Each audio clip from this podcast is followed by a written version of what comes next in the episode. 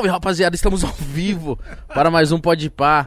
Mano, isso aí, eu não gosto muito disso aí não, mano. Ô, faz tempo que eu não faço isso, Bom eu sei que dia. você não gosta, mas hoje é um dia especial. Tá então. bem? Cara, Pegadinha é na... esquisitaço isso aí, cara. Minha filha fazia isso. Pegar na teta? Pois é, cara, me incomodava pra caralho. Isso não é chato, mano. É chato pra caralho. Não, incomoda Minha você filha- que é magro. Imagina um gordão. É, cara. Não, que você meu- pega na teta do gordão e faz blau. Porra, Ele odeia, filha- eu parei, mas eu falei, não, hoje eu vou fazer que eu tô com saudade. Pois é, cara, minha filha fazia isso, cara. Eu achava. Primeiro dói, meu, e depois achava uma suprema humilhação. cara. Porra, o que, que você tá fazendo, cara? Que coisa estranha, né, mano? O cara ia começar É humilhante. A... Vê um cara e pega na teta. assim. Caralho. Ó, eu sabia que ia causar. você tá invadindo o meu... Privacidade. Meu Seu território, espaço. meu espaço. Meus pais, desculpa. Não me cancelem, gente. Gente, nosso convidado já se apresentou. Já falou, eu não gosto disso. Não pega no meu peito, hein? Não faça isso comigo. De Ouro Preto, como é que você tá? Bem, cara, prazer estar aqui com vocês. Prazer né? no nosso. Isso, prazer é o nosso, Ainda bem que tem uma mesa entre nós dois, vocês não vão poder fazer isso comigo. não dá. Ele é meu maníaco. Mano, que da hora que você vê, cara. A gente Obrigado, tava falando, eu, a mesma energia, a mesma parada que, tipo, quando eu vi o, o Nando Reis veio, pra mim você tem a, a- é a mesma, sabe, musicalmente falando, ah, o que você, a sua história, a trajetória. É que a gente é velho, velho. A gente tá aqui, a gente tá aqui há muito tempo, velho. É mais, acho que é por isso, velho. Pra você ter uma ideia, eu tenho até vergonha de falar, meu. Hum. Ano que vem, Capital faz 40 anos, cara. Vergonha? Isso aí é muito foda. Porra, Isso é cara, muito que isso, louco. velho. Você começa a mentir- pensar em mentir tua idade, isso sim, sabe? não, não, que tenho 15 anos, tenho, sei lá, 10. Porque o pessoal vai falar assim, não, se tem 40, só de capital inicial. Ninguém vai começar a fazer as, as contas, né, cara? Ele deve ter começado com no mínimo uns 15. 18, 19, na verdade. Aí, ó. Comecei molequinho. 5 Mano, 9. e você pegou a indústria da música em várias fases, né, cara? Peguei. Eu peguei. a- a- começou com vinil, peguei do vinil pro CD. Mano. Eu peguei do CD pra download e agora pra streaming. Mas a real é que quando a gente começou lá atrás, tanto eu quanto o Nando, é... Pô, no- nosso acesso à, à, à indústria era difícil pra caraca. Não tinha. Não tinha uma. não Como se tinha- divulgar? É, e ninguém estava interessado no que a gente fazia, rock brasileiro, sacou? Não tinha muito espaço, não tinha... O que que tocava na época, tipo... Cara, era... Você tinha... Primeiro não tinha... se Eu, eu tenho que checar isso que eu vou falar, não tenho certeza se isso está certo. Mas eu acho que a, a nossa, a chegada da nossa geração coincide com a chegada do FM no Brasil. Hum, Eu acho que é aí que começa. Então tem essa revolução também. Começa a ter ah, a- a- as grandes rádios do Brasil, é um pouco antes da gente. Alguns anos antes da gente. E eu acho que o que rolava antes da nossa geração, antes de Legião, Capital, ah, Blitz, essa- todo esse povo, que todos estão fazendo 40 anos, Titãs, to- toda essa galera, Nossa. rolava MPB. Eu acho. Acho que era mais a geração do Caetano, do, do Gil, era mais a- essa galera aí, Milton, a Gal, a- era, era essa galera aí. Tanto é que quando a gente surge, a gente achava que a gente, a gente achava que a gente era uma outra parada. A gente achava que era a música urbana do Brasil. Sacou que aquilo era a música do litoral do Brasil, de uma coisa meio, meio hippie, meio odara. Meio praia. Mas se Meio cê- praia e que a gente era uma outra coisa, cimento, concreto. A gente mora aqui, ah, porque a gente veio de Brasília, mas lá também era concreto, sacou? E, e aqui tava rolando uma cena também, nessa mesma época. Tava começando os Inocentes, tava começando os Ratos de Porão, aqui ne- no no Nossa, mano. nos subúrbios daqui de, daqui de São Paulo. E a gente começa lá em Brasília a ouvir essa galera daqui. Caralho, daqui Ratos de- de porão. Ratos de Porão. Chegava Ah, lá em Brasília. chegava. Primeiro, na real, chegou os Inocentes e tinha uma outra banda daqui também de punk rock chamada. chamada Cólera. Que também era fodaça, cara. Ah, de um cara chamado Redson, que já morreu. Mas o, a, primeira, a primeira formação do, do Ratos, acho que. Eu acho que a primeira. Também espero não estar dizendo uma bobagem. Acho que a primeira formação do Ratos é sem o, o Gordo, sem o João. Sem, o- o João Gordo. É, mas é com o Mingau. É, e é, al- essas bandas a gente começa a ouvir, a gente começa a ouvir as- o, o som delas. Devia ser louco na época, tipo, mano, que Revolucionário, é, né? que doideira é essa, e as mano? pessoas falando de política, falou, falando uma- uns textos mais. é, eu lembro qual era a música dos Inocentes, era. Era. Porra, cara, qual era? Pô, me deu branco agora. É foda lembrar, né? É, é, foda. Mas ah, eu, eu lembro de ler as coisas que o- que o Clemente escrevia, é, o, o- o texto dele. É, e tinha aqui, ali no Brasil inteiro, tinha uma cena, por exemplo, no- em Salvador, do Camisa de Vênus, sacou? Você, tava, você começava a ouvir uma cena de punk rock pelo Brasil inteiro. Tinha um pouco no Sul também, tinha os replicantes. E essa galera toda começa a se falar, começa a surgir ah, uma cena dessas bandas todas. E, ela, e uma começa a tocar, a gente começa a tocar nas diferentes cidades, começa a viajar, todo mundo começa a trocar figurinha, ó, ouve a minha fita, ouve, ouve a minha demo. E aí começa, a nossa geração começa a tocar. E num primeiro momento, as gravadoras não querem gravar a gente, não querem saber da gente, ouvem as nossas músicas e falam, porra. O primeiro disco do Capital, o Capital vem de uma. Tem uma banda de punk rock de Brasília dessa fase, que é antes do Capital e antes da Legião, chamado Aborto Elétrico. O aborto elétrico lá em Brasília é de 79, 79, 80, 81, mais ou menos. Ainda é é o regime militar ainda, sacou?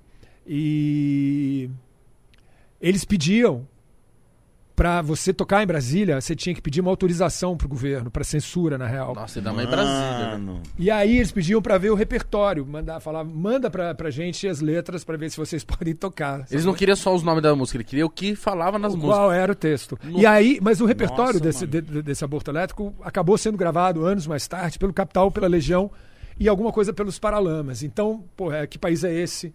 É, É de aborto elétrico? é do aborto elétrico. Que país é esse? Ah, a gente, ah, Veraneio Vascaína, que o Capital gravou. ah, Geração Coca-Cola, ah, Conexão. Amazônica, várias músicas que se tornaram conhecidas pra caraca mais tarde eram do aborto elétrico. Mandava essas letras todas pro, pra censura e a censura falava, velho, que porra é essa? Não vai Vem rolar. a- vem- não vai rolar, vem aqui dar explicação. Ah, Sacou? então não era só uma coisa de tipo assim, pô, Dinho, vocês não vão cantar. Era uma coisa de tipo assim, ô mano, o que vocês estão querendo cantar? Vem aqui. Então, é, Tinha uma conversa, né? Pois é, mas o, o regime militar já estava nas últimas. Já, já era já era Figueiredo, eu acho. Que já era Figueiredo. Tava então, mais frouxo? já estava começando a falar de abertura já há alguns anos, embora fosse um general o presidente do Brasil ainda, sacou? Então, os caras chamavam você para prestar um esclarecimento né, no Ministério da Justiça, você não ia. E não é que alguém ia bater na tua porta, sacou? Não, é, não acontecia mais isso. Ninguém só falava, ah, foda-se, não vou aparecer, e ficava por isso mesmo. Mas mesmo assim, aí vai, põe um pouco, alguns anos para frente, em 86, cinco anos mais tarde, quando o Capital vai gravar o primeiro disco, a gente inclui uma dessas músicas do Aborto Elétrico, a gente inclui uma música sobre a polícia, chamada Veraneio Vascaína. Que é assim, cuidado pessoal, lá bem-vinda Veraneio, toda pintada, pintada de preto, branco, cinza e vermelho, com números do lado e dentro dois ou três tarados, assassinos armados, uniformizados. Nossa, mano. Essa música acaba censurada também. É, e olha que já era. Aí já era. Porra, se vacilar, acho que já era Sarney, sacou? Mas eles falam: vocês não podem gravar isso. Caralho. E aí rola uma queda de braços, os caras tentam vetar. A gente fala, pô, a gente entra com o advogado. E eles. No primeiro momento, eles querem tirar a música do disco, depois eles querem riscar o disco. E na- no, no- no- final das contas, o que acaba rolando é que o disco sai lacrado, com plástico por cima da capa, e uma tarja escrito proibido para menores de 18 anos. Nossa. Mano. Tipo filme pornô e locadora. Tira, pode crer, com a nossa. camisinha ainda por cima. aí, aí, velho, aí a gente faz toda a campanha de, da- da divulgação do disco, falando, olha, se você tem 18, se você não tem 18 anos, peça pro seu irmão mais velho comprar. Sacou? A gente usa a parada que eles tinham feito pra, uma burlada. pra, pra pô, Mano, e despertou uma curiosidade, não? lógico, vendeu muito mais. O, o tiro saiu pela culatra, sacou? Né? Mas era. Eu, eu, eu tô contando essa história toda, cara, pra você ver qual era o, o clima dessas, da minha geração de bandas, tanto do Nando também, do Nando, do, do Ira, dos Inocentes, ah, dos Ratos. Tava todo mundo aqui em São Paulo, ou no Rio, ou em outros lugares do Brasil, e tava todo mundo tendo dificuldades de gravar no começo dos anos 80. Tava todo mundo mais ou menos na mesma, na mesma vibe, na mesma onda. todo Passando mundo o tendo mesmo perrengue pra... passando pelo me- mesmo perrengue. Eu não sei Qual é? Teria que perguntar depois da- da- da- se o povo do hip hop estava passando por um perrengue ah, das, das bandas mais antigas de hip hop, se eles também estavam passando por um perrengue desses. Porque eu, tá? eu- eu acho que o. Acho que os Racionais já estavam gravando também nessa época. Eu não sei de quando é o primeiro dos Racionais, você sabe? Racionais, acho que é 8-9. O primeiro? É. Porque eles fizeram 30 anos de carreira em 2019, né? Se não me engano. Acho que é de 8 Não 9. sei. Ah, tá, então é um pouco mais tarde. Porque eu, não- eu, eu não sei como é que é o começo do hip hop. Eu, eu não sei se, se vem um pouco depois. Eu acho que o comecinho, o comecinho deve ser, tipo, mesmo. Acho que meio que na mesma época, assim. Mas eu acho que vem um pouquinho depois, pelo menos a ascensão vem, vem depois. Eu acho que sim. Porque mesmo lá na gringa, acho que é um pouco depois. Acho que Run DMC, essas primeiras coisas mais bombadas de hip hop, é pra- mais pra segunda metade dos anos 80, eu acho, cara. Eu acho que é. Acho que deve ser isso também. É verdade. Eu não, eu não, isso aí É, eu não tenho exato, certeza, é foda, não lembro. A real é que tanto o hip hop quanto o rock, cara, tinha uma coisa de ser um papo reto, de falar as coisas, sacou? E a gente, ainda mais com a redemocratização do Brasil, pela primeira vez estava acabando o regime militar, era, pô, você tinha que falar o que estava acontecendo, falar uma, fazer a trilha sonora da juventude. E isso tinha em comum com o hip hop. Sacou? A urgência, a necessidade de falar as coisas como elas eram, de falar, de fazer a trilha sonora da, da adolescência. E como que era a mídia nessa época, tipo as TV, essas paradas? Como que foi a aceitação de vocês? Vocês eram vistos como naquela época? Os caras revolucionários, os caras malucos? Velho, num primeiro momento eles não deixam a gente ter acesso. É, é- é- é gozado. É assim. Era, era como se as gravadoras falassem: não, não, você não, não vamos gravar você. Até que a gente começa a tocar ah, na- na- no- nas, cidades, começa a aparecer gente. As gravadoras veem que tá indo gente. Contratam as bandas. É, é- é- era como se elas tivessem perdido o controle da situação, sacou? Tipo, vamos ter que comprar. Ela só aceitou, né? Aí, pô, tá dando, a garotada quer ouvir. Sacou? Então, beleza, vamos gravar o que a garotada quer ouvir. A gente gravaram o negócio. Lançaram. Uou! Caraca, vendeu pra caraca. Tem que botar na televisão. Nossa, as coisas só É, foram... é, é, era como se eles tivessem que se render. Ou seja, e eram muitas vezes discos e músicas para as quais eles tinham falado não um ano antes. Uhum. Sacou? Aliás, uma das, uma das, um dos conselhos, pra, de repente, para quem estiver nos ouvindo, é o seguinte, cara. Se você tem uma banda, tem uma ideia, tem um grupo, tem seja lá qual for a parada, e alguém falar não pra você, velho, não desista. Porque a gente ouviu não pra caraca. Sério. Pô, todas as bandas, todo mundo, todo mundo pastor. Todo mundo. é, Vocês falavam que não, isso é ruim, isso é louco. O que ruim. que Já ouvi, cansei, cara, de pegar do, de- do diretor artístico da gravadora, pegar disco da Legião Urbana e falar: Isso aqui nunca vai dar certo. É, exato. Os caras Mano. acho que devia falar mais É, ou menos isso. Tipo, nunca isso aqui vai não vai fazer sucesso, cara. O que faz sucesso é isso aqui. Mostrava É. outra coisa. Nossa. E o gozado é que, o, que, que, que o, o que eles mostravam era uma coisa muito mais pop. Sacou? Eram umas coisas que a gente ouvia e falava, porra, você tá de sacanagem, né? Não é possível. Com todo respeito, eu não quero desmerecer É, o, o talento de ninguém. Mas é, a gente achava que era necessário um- um- uma seriedade.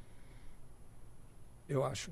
E eles não viam isso, sacou? Eu Acho que as, as gravadoras não conseguiam perceber ah, ah, essa urgência ah, que, O momento pedia, né? que o momento pedia. Vocês ficaram quanto tempo nessa...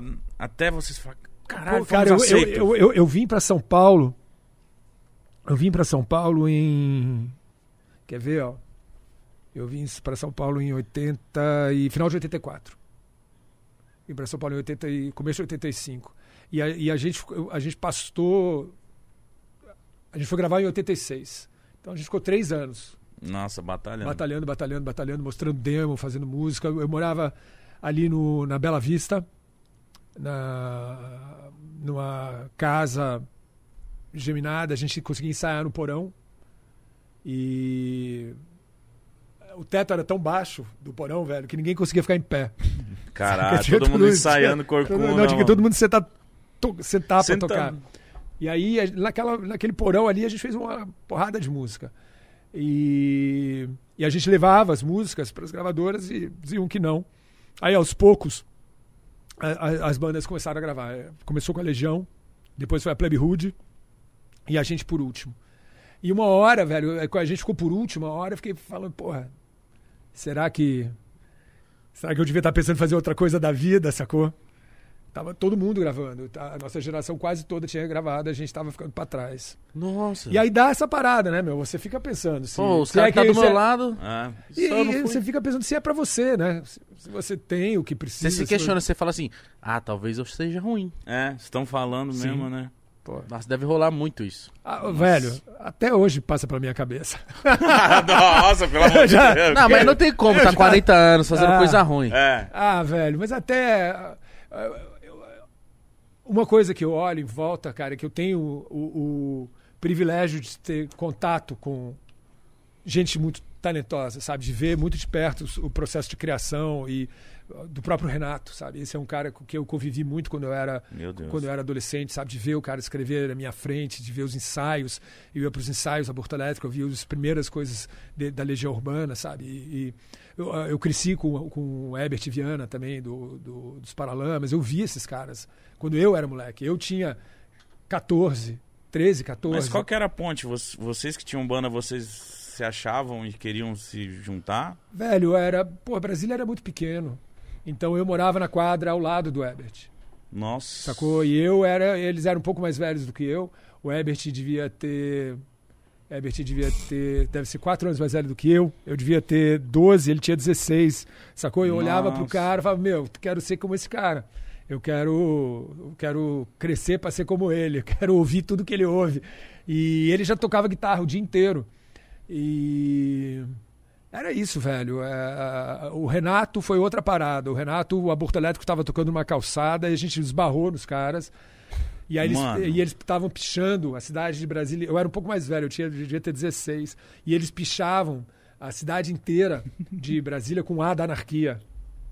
Daquele do punk rock, sabe? Sim. O A da anarquia com o E do aborto elétrico. Então ficava aborto elétrico. Picharam a- a- as pilastras do meu prédio.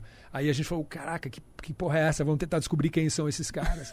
Caralho, É. chamou atenção. Porra, é, aborto elétrico, meu, A da anarquia. A gente tinha visto os caras tocar de coleira, alfinete, calça rasgada, bota, cabelo espetado. Velho, a gente viu aquilo e falou, uau, que porra é essa, cara? A gente, tem que andar, a gente tem que andar com esses caras, velho. Tem que achar esses caras. Não, Não rolou um estranhamento, então, da parte de vocês. Isso que é muito foda. rolou da parte deles, eles que não queriam saber da gente, velho.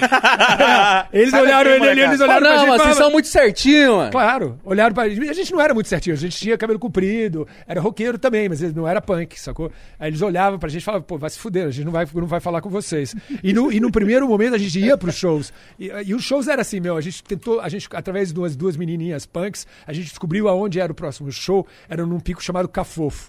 E que era, puta, era isso mesmo, era um buraco, sacou? Um cafofo. Embaixo era o lugar onde eles iam tocar. E a gente chegou lá na hora do show, desceu pro porão e tava lá o aborto elétrico Tinha e mais quantas pessoas assim assistindo? Como que era? o- 10 pessoas. Mano. 10 pessoas. E era o Renato, já. Era o Renato Russo. Que não se chamava Renato Russo. Ainda E fazendo, Renato- fazendo show. Tocando punk rock, tivesse- tocando que país é esse?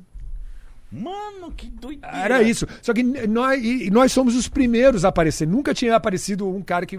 alguém que fosse fã, sacou? Que fosse, que não era da turma deles.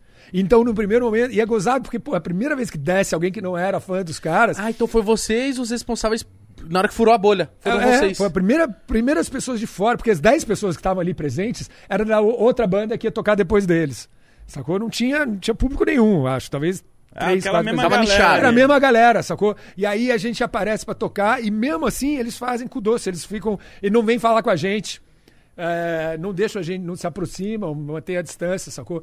Foi preciso, sei lá, a gente aparecer em três, quatro gigs até os caras falarem com a gente, falar, ah, beleza, quem são vocês? Vamos tocar figurinha, quer entrar pra turma, quer, quer andar com a gente. Foram aceitos. É, aí fomos, aceitos e assim cada vez mais gente ia se aproximando, ia crescendo essa bola de neve. E aí uma hora as bandas começam a tocar fora de fora tocar, tocar fora do Rio, fora de Brasília e na sequência a gente acaba se mudando para São Paulo em 84. Mano, Caralho. Muito louco, muito louco. Eu vou aproveitar essa, essa brecha dada aqui, porque eu vou falar do nosso pa- patrocinador, que é a Blaze.com, Ó. onde dá pra você ganhar o seu dinheirinho. Sim. Certo? Mas lembrando que tem que jogar com responsabilidade e você tem que ser maior de 18 anos pra jogar. Pelo amor de Deus, Porque hein? você precisa apostar a sua graninha. Lembrando que até 2.500 reais que você fizer de depósito, o seu dinheiro dobra. Sim. Então, até 2.500 reais, seu dinheiro vai dobrar. Você colocou 2.500, vira Cinco. Caramba, moleque. Caraca, Toca. você viu? Você tá demais Consegui, voando. hein, mano? Rapaziada, você vai conseguir fazer o seu depósito via cartão de crédito ou Pix.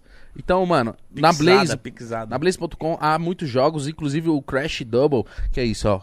Tá vendo? O gráfico vai subindo e você tem que apertar o Antes de botão crashar. antes dele crashar. O que é crashar? O gráfico cair.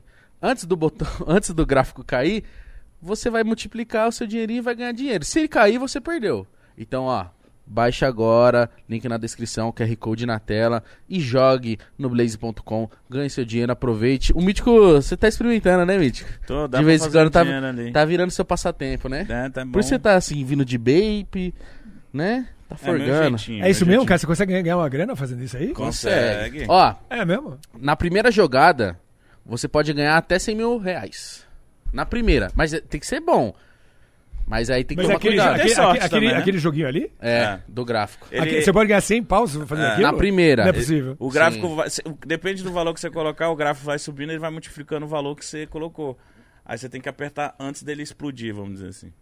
Antes do gráfico cair. crachar. que é crachar. Exato. Caralho. É sorte. É sorte. Então você tem que estar ligado. Inclusive, rapaziada, Ah, é, então não é talento nem nada, é rabo, é isso? Tem talento também, mas tem um pouco de rabo também. Tem É. que ter os dois, né? Só com talento, às vezes a gente não chega. Tem que ter um pouquinho de sorte. Tem que. E Ó, só com sorte também não chega. Por que, que adianta você ter sorte e não ter talento? ó, Então tem que ter os dois. é isso. Então, meu então se empenhe. na primeira jogada você pode ganhar até Mas 100 é, mil reais. Pô, mas ele, ele tá falando como se fosse. ah, Eu tô cada vez mais convencido disso, cara. Não, Eu sou é- bom A real, a real, acho que pra qualquer coisa você precisa ter uma combinação das duas coisas, cara. Porque eu conheço muita gente que é talentosa pra caraca e você vê o cara patinar. E às vezes eu me pergunto, pô, que- qual é, cara? E não adianta eu vir Não aqui é? falar assim, não. Por que, que não rola, Você cara? já deve ter visto muito artista Sabe? assim. Pô, muito, cara. Eu fico falando, será que o cara não tava no lugar certo na hora certa? Exato. sacou? Eu e não é adianta eu vir isso. falar pra você Ah, falar assim, sorte. Emítico, você vai lá pra mim, você teve sorte. Eu falo assim, não. Não, tive sorte também. Sim. Eu você acha também que você teve sorte? tive. Qual foi a sua sorte? Várias vezes. De ter conhecido esses caras. Isso foi uma sorte. É, Os caras terem te aceitado. É, cara, porque aí é que tá. Se eu- uma das ideias por trás do punk rock é o seguinte: qualquer um pode tocar. Você pode tocar. Se você tiver afim, se você tiver uma ideia na tua cabeça, forma uma banda, vai cantar. Foda-se, pode. Sacou? Não precisa entrar no conservatório, ficar anos a- a- a- aprendendo música, tadadadadada, fazendo escala durante 10 anos pra fazer a sua banda. Não. Prende dois acordes, pode tocar. Essa era a ideia por trás do punk rock. Eu não conhecia o punk rock. Eu conheci o punk rock quando eu conheci Os caras. o, o, o aborto elétrico e, e o Renato Russo. Se eu não tivesse cruzado com os caras na rua, sorte. E não tivesse conhecido, será que eu ia ter conhecido o punk rock? Se eu não tivesse conhecido o punk rock, eu nunca teria cantado no Capital Inicial. Sorte mais uma vez. Sorte. Cara, mas quando É, você viu eles, você deve ter falado. Você deve ter olhado e falou, porra, Eu não- eu- mano, não- não- não- não olha que passou- parada louca, diferente. Sim. E na verdade eu confesso pra você que eu achei meio tosco também. Por isso que ele deu esse sim, ele pensou, ele falou, ah. Não, cara, porque você imagina, velho, era, era assim, era guitarra, baixo, voz, tudo ligado em um amplificador só no meio da rua, a bateria na calçada. Uma bagunça. Em frente a uma lanchonete. Era isso quando eu vi pela primeira vez, cara. Era uma puta de um barulho, cacofonia, cara, Nossa, zoeira. os caras deviam odiar. Meu, era, era ruim pra caralho, mas você via ali e você falava, uou, aqui tem alguma coisa. Sacou? Talvez pela cara deles. Sabe? Mas. E depois, quando você vai. Eu fui prestar atenção, falar, uou, olha, aqui, olha essas letras. Porra, e a Olha vontade de ir pra rua, de estar lá, botar a cara pra bater também, mano. Nossa, crer. mano, Isso não é fácil. Você viu o puro do puro, Mas, velho, ele- mas ele- negócio. é- é- esse foi só uma das vezes que eu tive sorte, cara. Várias outras. Se for, se for olhar pra sua vida pra trás depois, quantas vezes você não foi favorecido, sabe, por um- uma situação que te ah, eh, te favoreceu, de, né, que, que, que as coisas caíram bem pra você. É, e eu, acho que para muita gente que fica pelo caminho, é, é- a história acaba sendo essa. Gente muito talentosa. Eu já vi muita gente que canta bem, toca bem, escreve bem e, no entanto, patina. Ah, e- e- e você vê o contrário também, sabe? Muitas vezes você vê gente que você nem, nem vê tanto talento assim, no entanto, a coisa tá bombando. Você fala, "Pô, como isso pode ter acontecido? Sabe? É verdade. É uma aceitação do público. Às vezes, mano, tem cantores que a gente, como a gente conhece muito a galera do rap e do trap, que eles estão ali tentando muito, mas os caras são muito bons. E a gente fica. E ainda "Caralho, não deslanchou. É, porque, mano, eu escuto esse cara. Às vezes falta uma oportunidade de alguém maior mostrar, de alguém chegar e apadrinhar. Ou cair no gosto do público mesmo. É. Que eu acho que é o Uma mais hora difícil. vai, mas eu já vi muito. Você deve ter visto muito nesse, Eu vi nesse muito, longo tempo. né? Muito, muito. Eu, eu, eu erro com frequência, cara, assim, meus prognósticos de ver algo assim, a- ver uma banda, ou ver um artista. Falar, Uau, olha esse cara, meu, olha quanto esse cara can- canta, olha as coisas que ele escreve. Mas que esse cara que vai detonar. Aí eu pegava, levava pra gravadora, falava, uau, ô, ô, Esse é o cara. esse é o cara, e acabava não dando em nada. Caralho. Não, ninguém se interessava. Mas é normal. Eu, eu, quero saber que quando você conhece o pessoal da, do aborto elétrico, você já fica muito amigo do Renato rápido ou demora? Olha, acho que rola uma, uma situação meio de. Sei lá, de subordinação. Eu, eu, eu, tinha, eu era muito mais moleque. Muito mais moleque. Eu tinha 16 anos, ele tinha 20. Então, eu, eu aos olhos de quem tem 16 anos, eu olhava pra ele, pra mim ele era um adulto. Sim. Sabe? Eu não sei como é que ele me via. Ele devia me olhar e achar a gente meio moleque. Eu.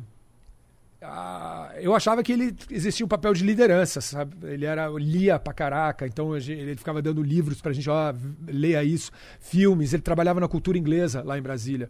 E então era onde chegavam os jornais com o que estava acontecendo fora do Brasil, de bandas. A gente ia pra lá pra saber quais eram as últimas novidades, o que, que a gente devia estar ouvindo, o que que- se alguém fosse pra gringa pedir pra trazer pra gente algum disco, alguma banda.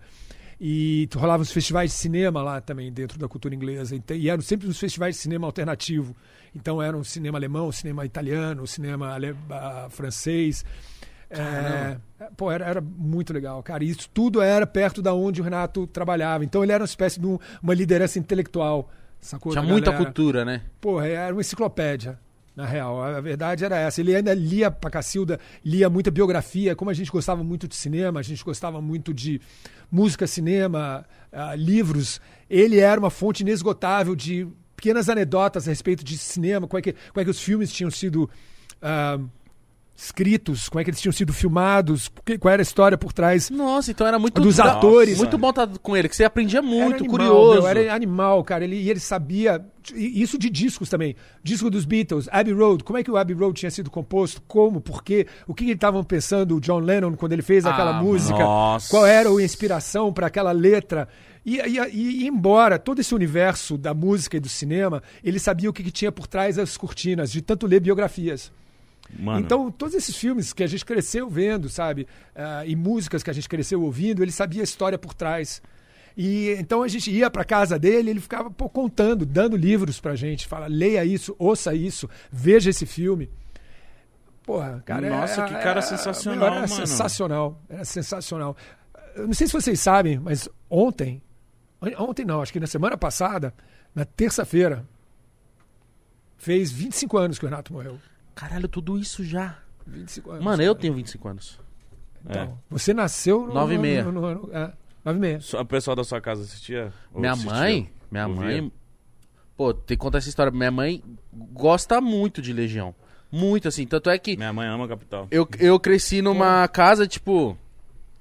Onde minha mãe. Mas é a geração dos pais de vocês, velho. Sim. Vão, conhecer. essa- Acho que não. Vão conhecer a história da Legião.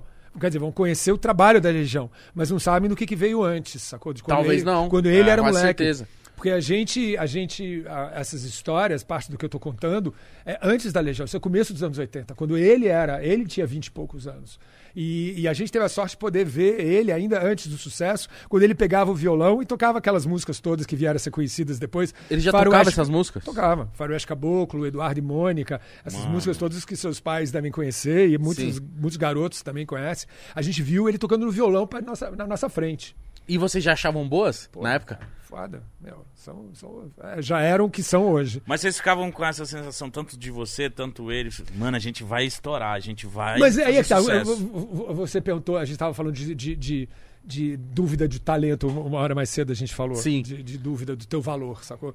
Quando eu via esses caras fazendo o Ebert e o Renato, que são os que eu tive contato quando eu ainda era adolescente, que o, o, o Ebert é um talento musical de outro planeta e, e como compositor também. O Renato são dois grandes compositores e grandes músicos. Eu vi esses dois caras. E eu sei que eu não sou tão bom quanto eles. Sacou, meu? Então eu via isso e falava, caraca, velho. Eu, como é que eu vou viabilizar a minha carreira se eu não tô, né? Se eu não tô... não- eu sei que eu não sou tão bom quanto esses caras. E eu levei muitos anos até falar, beleza, eu não sou como eles, mas eu preciso achar a minha própria onda. Eu preciso achar o minha pró meu próprio caminho, que não é como o do Renato, que não é como o do Herbert. E eu, eu, eu não posso ficar frustrado de não ser como eles. Uhum. Então é, é, é gozado isso, como você tem que achar a sua própria, sua própria história, sabe? E... Mas é o mais da hora. Ah, É o mais da hora, porque às vezes você fica, tipo, É a sua identidade, esse. É, tipo, o Mítico é muito meu amigo. personalidade. O Mítico é muito meu amigo. O que o Mítico faz isso? Eu vou fazer isso. Aí você vai dando cabeçada. Na hora que você fala assim, mano. Esse é meu estilo seu- também, mano. Minha, minha história é daquele lado, desse lado aqui. Aí você começa a dar certo e fala assim: caralho, ó como eu sou valioso, mano. Mas é mais assim, de você pegar um cara que você admira pra caraca. Você fala, uau, olha esse cara, olha o talento desse cara, sabe? Você, você fica de boca aberta de ver o cara escrevendo na tua frente, sabe? Ou, sei lá, criando, qual- seja lá Sim. o que for. Pode ser trap, pode ser rap, pode ser rock, pode ser o que for. Você vê o cara criando na tua frente e você fica chapado. E, e você é um músico também, você quer criar também. E você fala, porra, eu- eu- eu, não sei se eu consigo fazer o que, que esse cara tá fazendo, sacou? E eu tenho que. Eu não posso querer ser como ele. Eu tenho que tentar criar uma outra coisa numa outra direção. Sabe? Porque senão, vou- senão eu vou ser uma imitação dele sempre ruim. Uhum. Eu nunca vou ser como ele e eu, eu, eu vou ser uma versão meia-boca do cara. Sacou? Uma versão. ah, a versão tosca do cara. E, e eu acho que eu tive isso durante muitos anos, de ter crescido com esses dois, a sombra dos caras, até passar o tempo suficiente para que eu pudesse dizer, "Bale- galera, beleza, o meu caminho é outro, longe do, do- do- da, do- da sombra dos Entendi. caras. sacou? Não, muito foda. Mas como que foi pra você, ali no, no início do Capital, vocês eram amigos? Como que foi pra juntar a banda? Como que foi o nome? Como que foi a ideia do Capital ali? Eu era o moleque, eu, era, eu sempre era o, o mais moleque. O- Hoje a diferença é pouco, cara, mas quando a gente tem, quando você tem 16, 17 anos, Faz diferença. faz cara com diferença. 18 já, é, 20 o cara já é acha outro que é um adulto, sacou? E aí uma hora eles tinham uma menina que cantava, ah, chamada Heloísa. Ela é que é da primeira formação do, do Capital. E uma hora, acho que o pai dela, uma hora ela sai do Capital. Rola alguma treta que eu nunca soube exatamente o que, que foi. Ela sai do Capital e eles ficam sem vocalista. E, e aí eles fazem um teste. Eles falam, ah, pinta lá pra ver se você sabe se você consegue cantar. Se você me manda bem. Eu nunca tinha cantado na minha vida. Oxi, mano. Nunca, na minha vida, nunca tinha feito porra nenhuma. Eu, eu eu gostava de rock, nunca tinha tentado, não tinha tentado, né, nunca tinha passado Você nem minha... sabia que a voz poderia... É, não. E aí eu falo, beleza, eu vou lá, passa- vou, vou pintar no teste.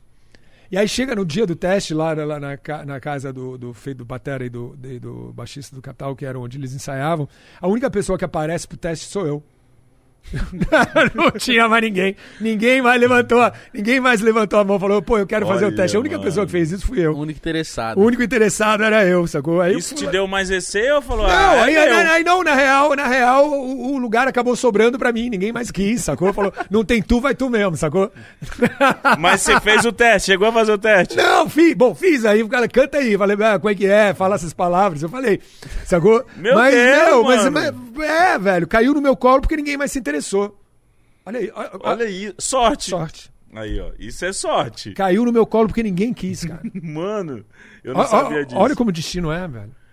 E, e se eu não tivesse feito isso, cara, minha vida teria seguido em outra direção. Se eu não tivesse ido esse dia, minha vida teria tomado outro rumo. Você imagina o que, que seria? Ah, velho, eu teria estudado, teria faculdade, acho que eu me interessava por sociologia.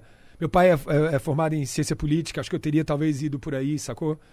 História, meu, meu- minha família tem minha, minha irmã é historiadora, minha mãe. Uma parada por aí, história, Você- você ciência ia política, ia estudar. Tá, e como. Agora você falou uma É, parada. deu muita... E aí quis o destino que eu pintasse lá esse dia pra fazer esse teste, velho. Olha como a vida é, meu. Isso é muito louco. Muito louco. Muito doido, cara. Mas aí, como que era o primeiro show? Como que foi Velho, isso? aí foi no primeiro show, foi dentro da Universidade de Brasília, no campus, na saída do, univers- da- do vestibular. O palco tá lá até hoje, a gente já foi várias vezes fazer documentário lá. É uma concha acústica de concreto. E. Cara, eu tava nervoso pra caraca, velho. Eu tava tão apavorado, cara, que a gente pegou uma garrafa de pinga e encheu a lata de pinga. Falei, Eu, não, eu, eu, eu tava apavorado, falei, meu, eu não vou conseguir. Nervoso, vergonha. Não vou conseguir Vocês ensaiaram antes? Ensaiamos pra caraca, velho, mas eu nunca tinha subido no palco. Isso foi três meses depois desse teste. Nossa. Três meses depois desse teste, estava tocando na, na saída do, da- do vestibular. Cê é louco. Velho, eu, cara, que vergonha, cara, eu não sei fazer isso, que mico na frente dessa gente toda, meu Deus, que vergonha. E aí enchi a lata. Bebi, eu bebi pinga e toquei. E eu não lembro de porra nenhuma. Sério? Eu tenho amnésia alcoólica, não sei o que, que aconteceu, velho. Caralho, e logo muito. na sequência, aí, aí- as bandas de Brasília, eu, eu pego já o bonde meio andando, sacou? As bandas já existiam, já estavam tocando, já estavam começando a sair de Brasília. Aí eh, já no show seguinte, já com Capital e Legião, no Circo Voador. Aí já começa.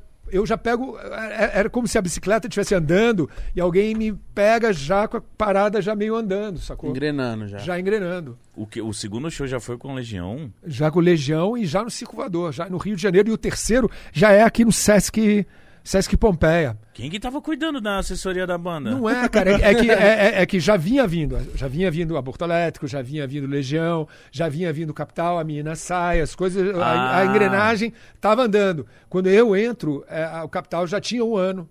Já tava, as coisas já estavam meio. Já tava funcionando. Já estavam andando. Tá, já estavam funcionando, sacou?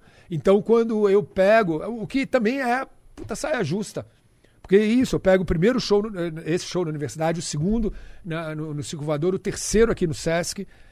Puta, só show grande. Mano, Já, pô, pra eu, garoto, cara, eu começando, velho, era um puta de um susto. O segundo, e você lembra do segundo? Segundo eu já lembro, cara. Segundo eu já lembro. E eu lembro desse do Sesc também. Eu- porque se vacilar, esse do Sesc era uma parada que era filmada na época.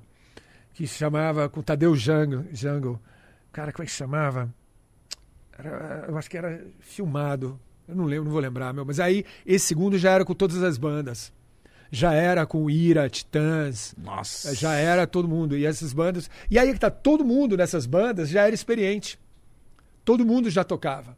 Todo mundo já estava tocando em bandas há anos, ensaiava, já, já- já Tinha uma bagagem. tinha uma bagagem. Menos eu. Eu era o único cara que estava entrando de gaiato ali no navio, sacou? Eu era Moleque. o único moleque que tinha acabado de entrar numa banda, tinha acabado de começar a tocar. Vocalista. É, mó responsa. E- e vocalista mano. da parada, meu. Mas, mas Foda. as outras bandas olhavam, te respeitaram, falavam, chega aí, Ninguém moleque." sabia disso, eu, nunca, e eu não falava pra ninguém. Quem sabia disso eram as outras bandas de Brasília. É, é, Aqueles caras sabiam que eu tinha que, que, tava, que eu era um turista. Na real era isso, cara, eu era um turista.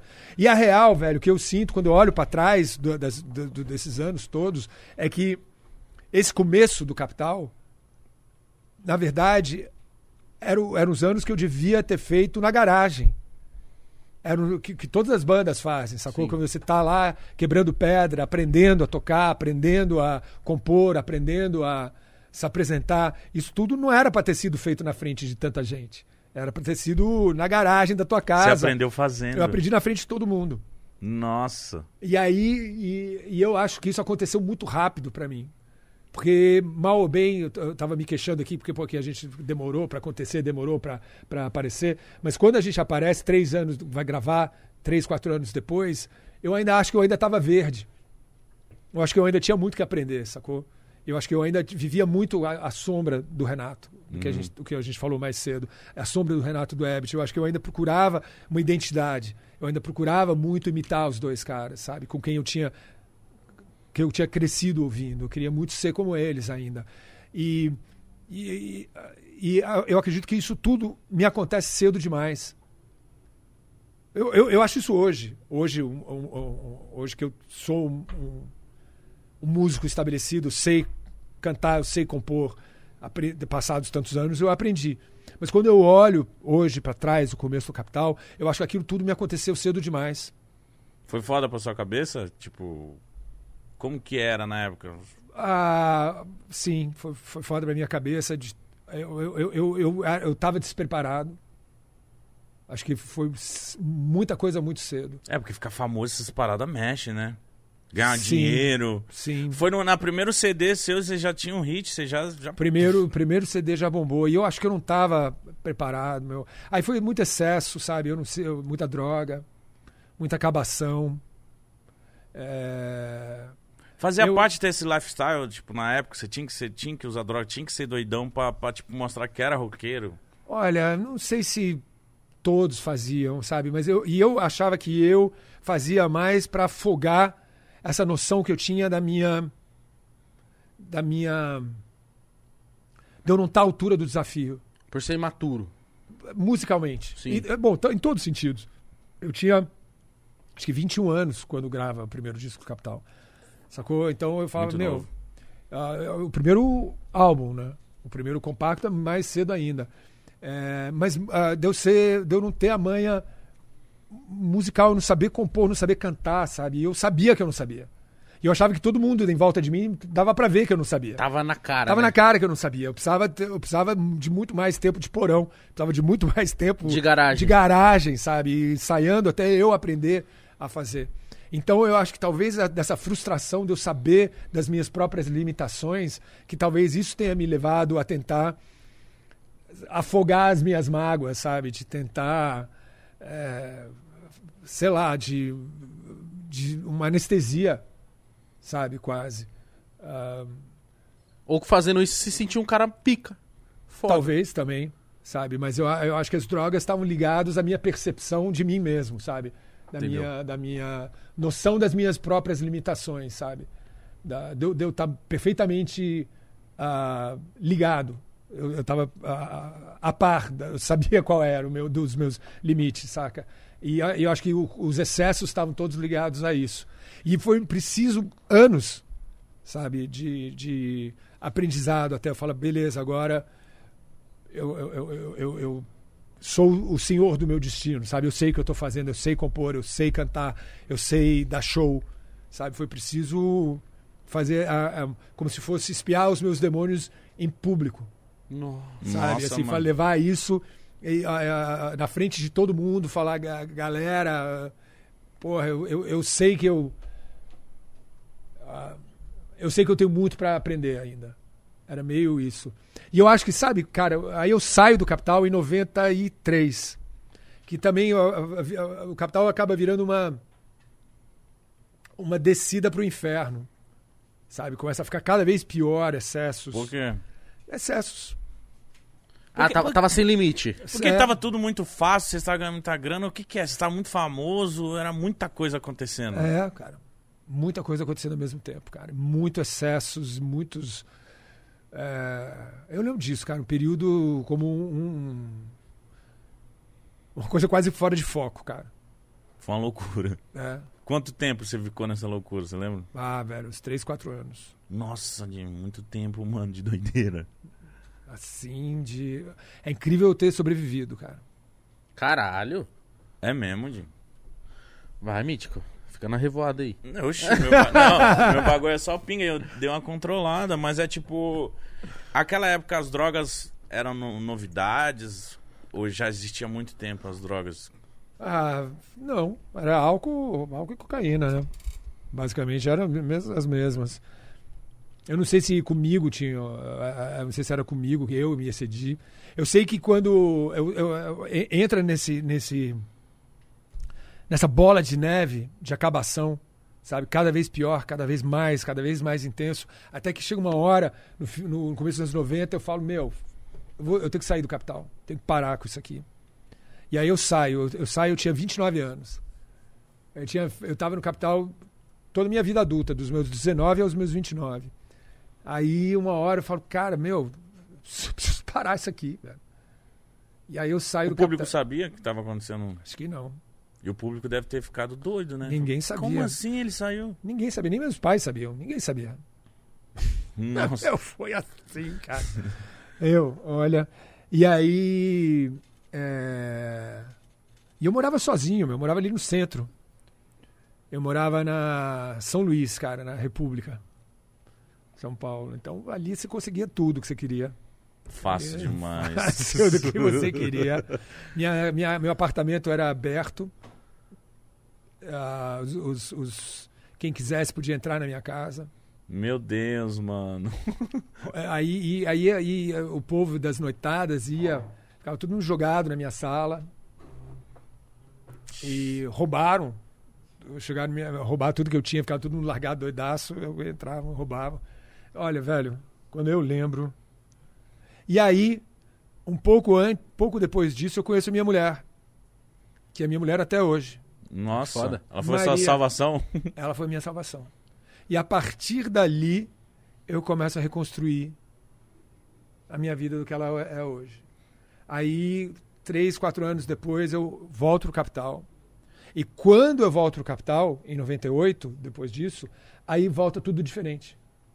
Você já volta, tipo, pré-estabelecendo coisas. Aí eu sei compor. Aí eu sei, eu sei o que eu quero. Eu, eu, eu, eu sei cuidar da minha carreira. Tá convicto da eu, parada. eu sei aonde ir, sabe? Eu, eu, eu volto meio, meio. eu- Eu controlando o meu próprio destino.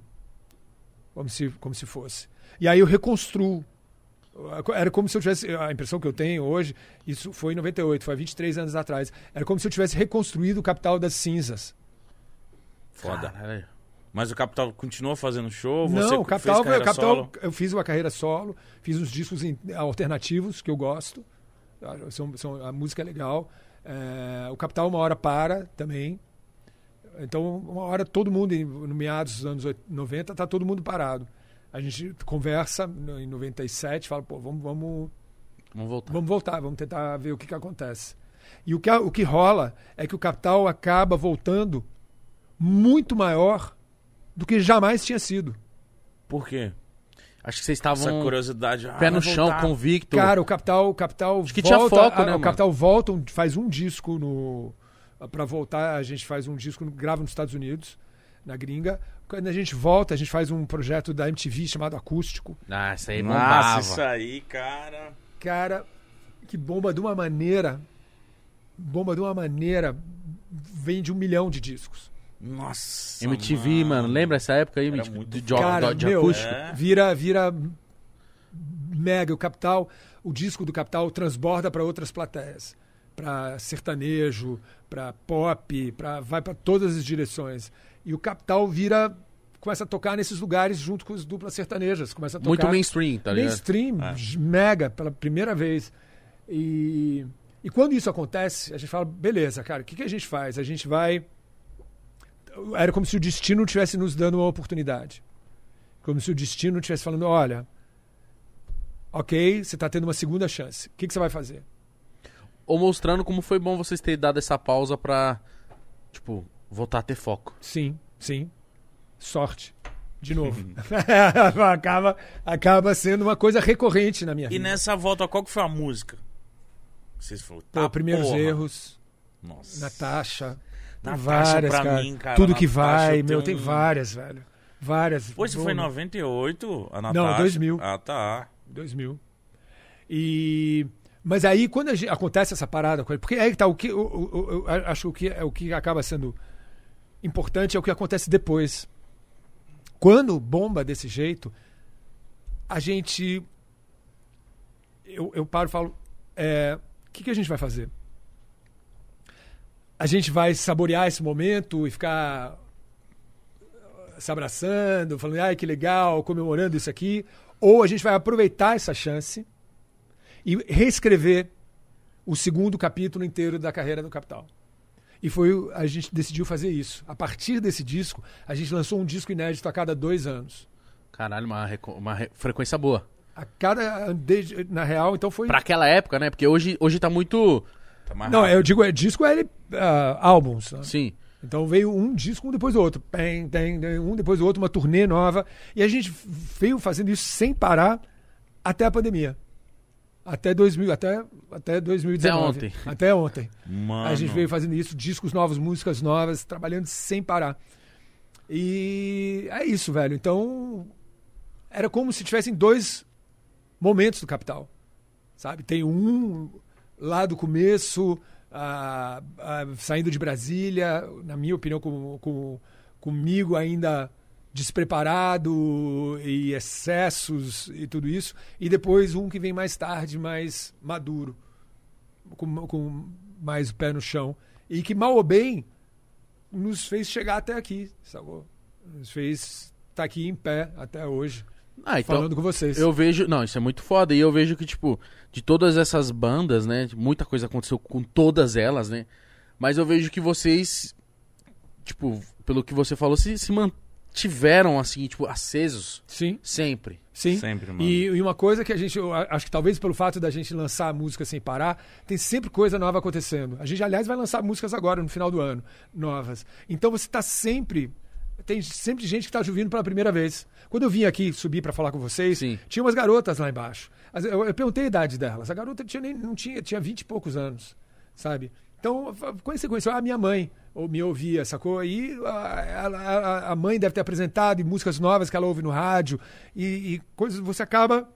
Você mantém aquelas pessoas que estavam te ouvindo há muito tempo E e, acaba e renova. Tem sempre gente nova ah, ou te ouvindo pela primeira vez, Sim. sacou? E você estava fazendo muito show antes da pandemia.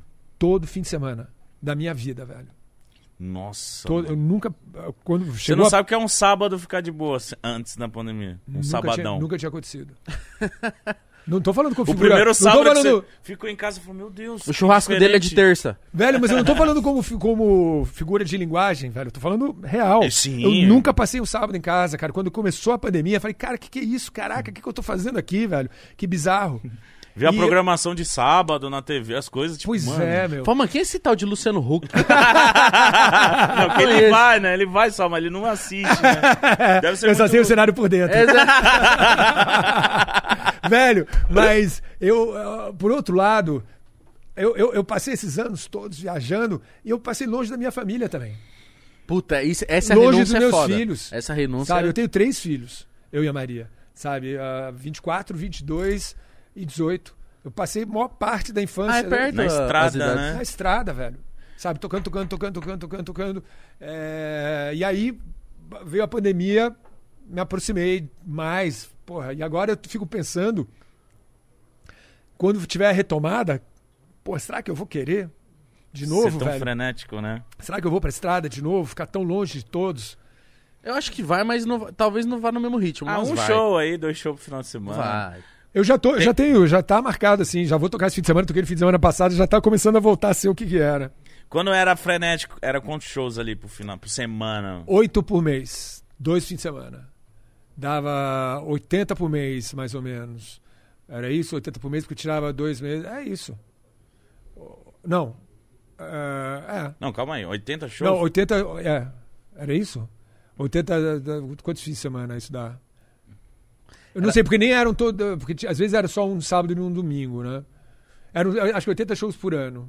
Hum, Era isso que a gente tava fazendo. Mas é uma frequência boa, porque não é aquelas passagens de tipo assim, vou chegar, fazer meia hora. Não, é um puta show de quanto tempo?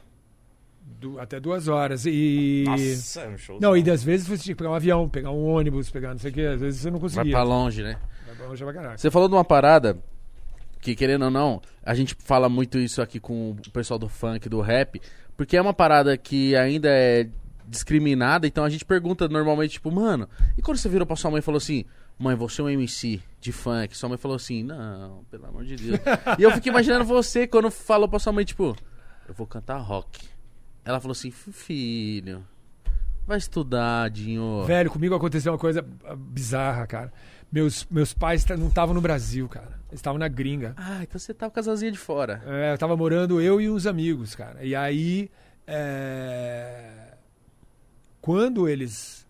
E eles perguntavam pra gente o que, que a gente tava fazendo. A gente falava, não, estamos trabalhando, estudando. Fica, fica- Fica tranquilo. fica tranquilo, tá tudo certo, tá tudo. Tô cuidando de tudo. Tô cuidando de tudo, sacou? E aí, quando eles, e quando eles vêm, porque acontece quando a gente era muito moleque, quando eles vêm, já tinha, já tinha rolado. Aí, Já tá aí- fazendo sucesso. Já tá fazendo sucesso. Ai, que legal, que bacana, sabe? Ai, que, que orgulho.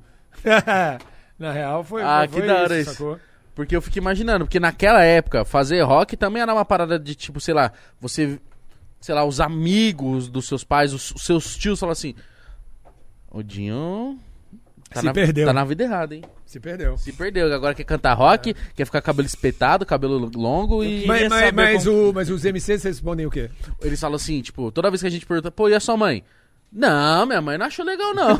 todos, Nenhuma mãe, todos. tipo assim. Acho que teve algum dois, assim, falou, não, vai lá, filho. É, eu acho que só se Ah, é? for os da nova geração, É, porque as mães mãe- é. enxergam já que, tipo assim, Que é possível. que é foda. Agora, acho que na antiga, como é uma parada muito discriminada, normalmente eu acho que os pais eles têm receio de, tipo, puta, sabe que o filho vai sofrer re- repreensão, sabe que o filho, tipo, é difícil pra caralho fazer sucesso, e, tipo, sabe, tem medo do filho se perder. Que é isso, né? Que eu Mas acho que é pais muito acham. molecada? Que idade tem os caras? Puta, normalmente, Ah, 20. minha idade, Ah, 25. 25. O- os, os mais velhos, assim, do funk, que, que já vieram aqui conversar, beiram os 30. Então é- são novos. Mas, a- a- tipo assim, eu penso, quando vocês apareceram, eu fico, tipo, porra, igual a MC, assim, a, a galera tinha um preconceito, tinha um... Como que era, vocês eram vistos, tipo, quando passava a matéria de vocês, era o, o que que se falavam de vocês? Tipo, Capital Inicial era o quê na, na, na- no começo? Ou, ou, ou sabe o que é Era melhor? Pô, mas mas no começo não falava da gente, cara. Aí é que tá, a gente já tava, na, a gente já tava na estrada, velho. Fazia algum tempo e. Porque quando eu vi Capital, já era uma parada, porra, Capital, mano. não, mas aí é que tá, meu. É, é- é lá na frente que vai acontecer. Eu lembro. Pô, e eu lembro quando, quando a, a primeira vez que sai uma parada, a gente fala. Caraca, olha lá, os caras estão falando da gente, né? Uá. Porque você tem que pensar o seguinte: uma- tem uma, uma coisa que ah, muitas vezes a geração de vocês não se liga, cara, que não tinha internet, cara. Não. É. Isso a galera de hoje não sabe não o que, que é tinha, isso. cara. Não tinha streaming. Não tinha nada disso. Não tinha celular. Meu, vocês imagina uma vida vocês, sem celular. Vocês cresceram assim, cara. Sacou? Vocês entraram no mundo, o mundo já Acho era que o assim. Mítico ainda pegou a transição. Eu também peguei, mas era bem novo. Eu lembro de um moleque, minha mãe já tinha Não, celular. celular, celular pra mim ainda era difícil ainda. Tipo, não era qualquer um que tinha celular. Porra, eu, eu Sim, cara, eu mas- vou ter meu primeiro celular, eu já tinha 30 anos. Mais de 30, sacou? Meu, já era. Mano! É, velho. Porra, meu, lá na frente que isso aparece, cara. Então, é, pra você ter alguém falar de você, era no jornal. E, se, e quando você saía numa revista, era. Porque era mais importante ainda. É o auge. É o auge. A revista era uma coisa que saía mensalmente. Então, aí, puta, picão. Aí você se deu bem. E a parada era ter um contrato com uma gravadora. Era o único jeito, porque também não era como hoje, que você não precisa da gravadora. Hoje você se vira. Qualquer um pode fazer uma, uma agregadora, qualquer um pode Sobe no lançar. YouTube. É, sobe no YouTube e tá tudo certo, sacou? E é, n- tem, é, não tinha YouTube, velho. Não tinha, não tinha o YouTube, não tinha onde ouvir um podcast, isso que a gente tá fazendo aqui agora. Verdade. Não tinha. E não. sabe tinha é- como fazer. O, o que é. É, é de se ficar um pouco triste, mas se tivesse uma ferramenta de, de comunicação tão grande igual hoje a internet, naquela época, Nossa. muita gente não tinha ficado pra trás. Com certeza. Com muita certeza. gente boa. Mas aí que tá, mas aí o, o, o caminho das coisas talvez tivesse sido outro também. Eu já pensei nisso. Sim. Porque, por exemplo, o aborto elétrico, que é a origem do Capital e da Legião Urbana, da, da minha banda e da Legião Urbana, ah, que era o, o baterista e o baixista do Capital junto com o Renato. E se fosse hoje, essa banda teria gravado. Na- lá atrás, Então não teria o capital, talvez. Talvez não tivesse o Capital. Ah, Talvez entendi. não tivesse a Legião Urbana. O que, que teria acontecido? Aí é que tá. São aquelas maluquices falando, É. meu, se altera alguma coisa no passado, o que, que vai acontecer? Todas as consequências. que Legião Ah, inicial. Legião inicial. o que, que ia ter acontecido? Você, o Bonfá. É. a Cara, coisa é ia ter tomado outro rumo. Por isso que às vezes ah, me mandam, não, o que, que você falaria pra você do passado? Eu falo, nada, mano. Deixa rolar do jeito que tá até hoje. Ah, eu teria falado pra eu ter mais calma. Eu teria falado, cara, eu era muito ansioso, cara, muito preocupado. Falava, meu, ressossega, cara. Fica mais na boa. A vida não é tão. Não precisa ser tão não precisa assim. ser tão aflito, cara. Vai. Pode tirar o pé do acelerador. Mas que aí. É isso, cara. E aí, eu conselho, aliás, que eu dou pros. Pra quem tá começando. Falo, meu, você não vai decidir a tua vida numa. Tua vida não vai ser resolvida numa, num lance de sorte, Sim. sabe? Numa mão de pôquer, sabe? Não é assim, sabe? A vida é mais longa. Ah, você tem tempo de se preparar, você pode respirar, você pode. Você, você vai ter mais de uma chance. A vida não funciona assim, sabe? Mas eu acho que por causa das redes sociais, por causa disso aqui, a galera hoje tá mais ansiosa. A Concordo. galera quer criar uma banda, quer, Concordo. quer colocar Quer uma música amanhã. no YouTube, já quer que ela seja um hit. Sim, é a pressão, cara, sabe? O massacre que rola aí, sabe? Haters e opiniões né, na- imediatas, sabe? O, o- é, é sufocante, na real. Né? Eu acho é isso. Às vezes é, a gente cresceu sem. era outro tipo de pressão, sabe?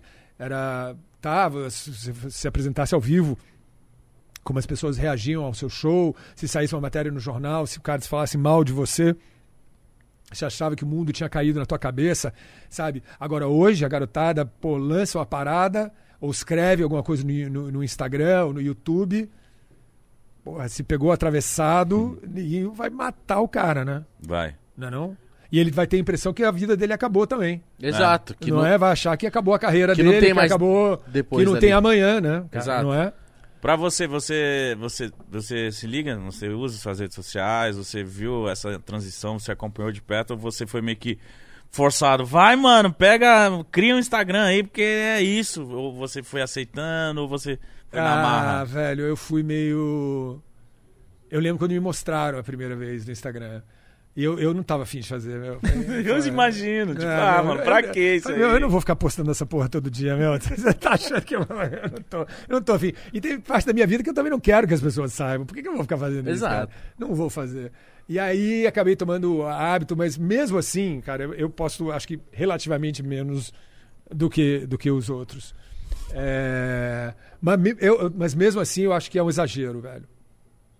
Acho que, a- acho que a gente passa tempo demais. Passa. A gente, eu digo todos nós. Sim. Sabe, outro dia tinha um documentário no Netflix, o Dilema Social, acho que chama. Dilema da redes, eu acho. Você já viu também? Muito louco, você já viu isso aí, né? Eu vi o começo, aí eu dormi, tava com sono. Meu, Mas é pô, muito bom, então re- é, retoma, cara. Retoma, vê. Aliás, galera que tiver ouvindo a gente, Aquele que falou do qual é o nome? Dilema, Dilema das redes. Dilema das redes, galera, ó, assistam.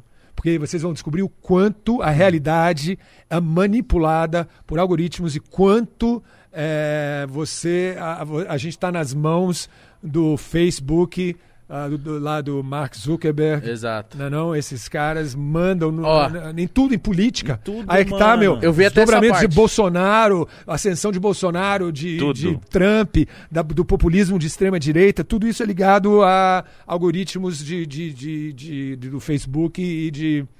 Acho que a polarização é ruim. Sim. E, e, a e as redes sociais não deixam, nos deixam polarizado. Porque é o lance de, tipo assim, beleza, eu gosto dessa camisa vermelha. Pum, dei like. Só vai aparecer camisa vermelha pra mim pra sempre. É. Porque Sim. é o que me chamou a atenção. Então eu. Os caras E, ah, enfim, assim, fora isso, tá ouvindo, o teu Google tá ouvindo agora o que você tá falando. Mano, certeza. Olha o, que, olha o que aconteceu hoje comigo. Eu falei assim: olha isso, eu mandei um áudio pro, pro cara, eu falei assim, mano, eu tô querendo trocar de moto em breve. Eu falei assim, mano. é, eu tava vendo uma tal de. Du- É, pô, você conhece a Ducati, cara? Essa moto aí, pô, eu queria uma motona essa Ducati. Mandei um áudio pra ele. E aí eu entrei no Instagram.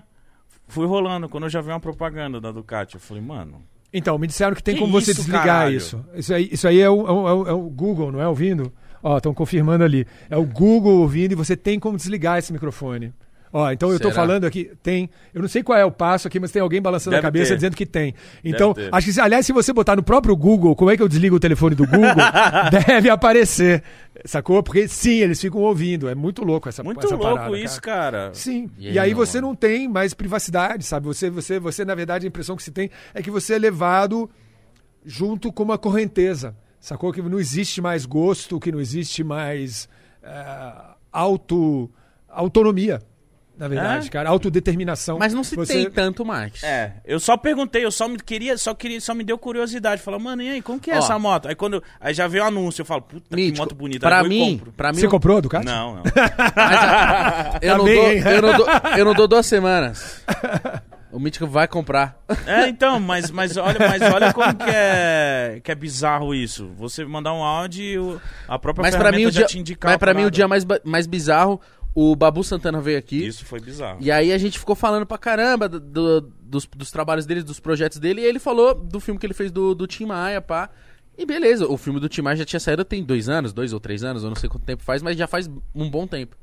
E o Mítico tá, tipo, pô, Igor, eu, eu não acho que eu não assisti esse filme. E eu falando, mano, Quero muito assistir é esse filme do filme. caralho, é um filme do caralho, a gente conversando Eu não aqui. vi ainda, mas todo mundo falou bem. Mano, muito bem. Não, e isso tem dois anos e mais. Aí a gente ligou um, um vídeo no YouTube na TV.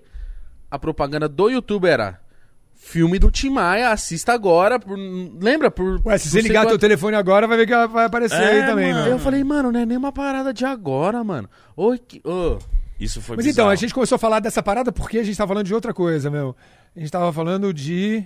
De rede social, de você de- se adaptar. de como é que tinha sido, que a gente tinha começado sem, sem rede social. Não tinha porra nenhuma dessas, cara. Imagina como é que é a vida disso. Você lembra que algu- alguns dias atrás caiu tudo? Sim, eu fiquei Agora, quando desesperado. foi? Uma semana atrás. Eu pensei que eu era um Cara, cara, que você tipo... ficou? Velho, me deu vontade, de, me deu um misto de alegria Eu e de, também. de- de expectativa. Falei, uau! Porra, será que imagina se agora em diante não vai mais ter essa parada, a gente vai estar livre? Te deu essa sensação? E ao, mas ao mesmo tempo eu ficava olhando de hora em hora, falando, pô, não vai voltar nunca esse troço. Eu tava assim, mano. Eu juro que eu tava assim. Eu era um cara que falava assim, Ainda ó, bem que ninguém vai encher meu saco, mano. Mas caraca, eu preciso trabalhar, mano. Eu meti uma dessa, eu falava assim, eu nem mexo em WhatsApp. Você acha que eu sou um cara preso às redes?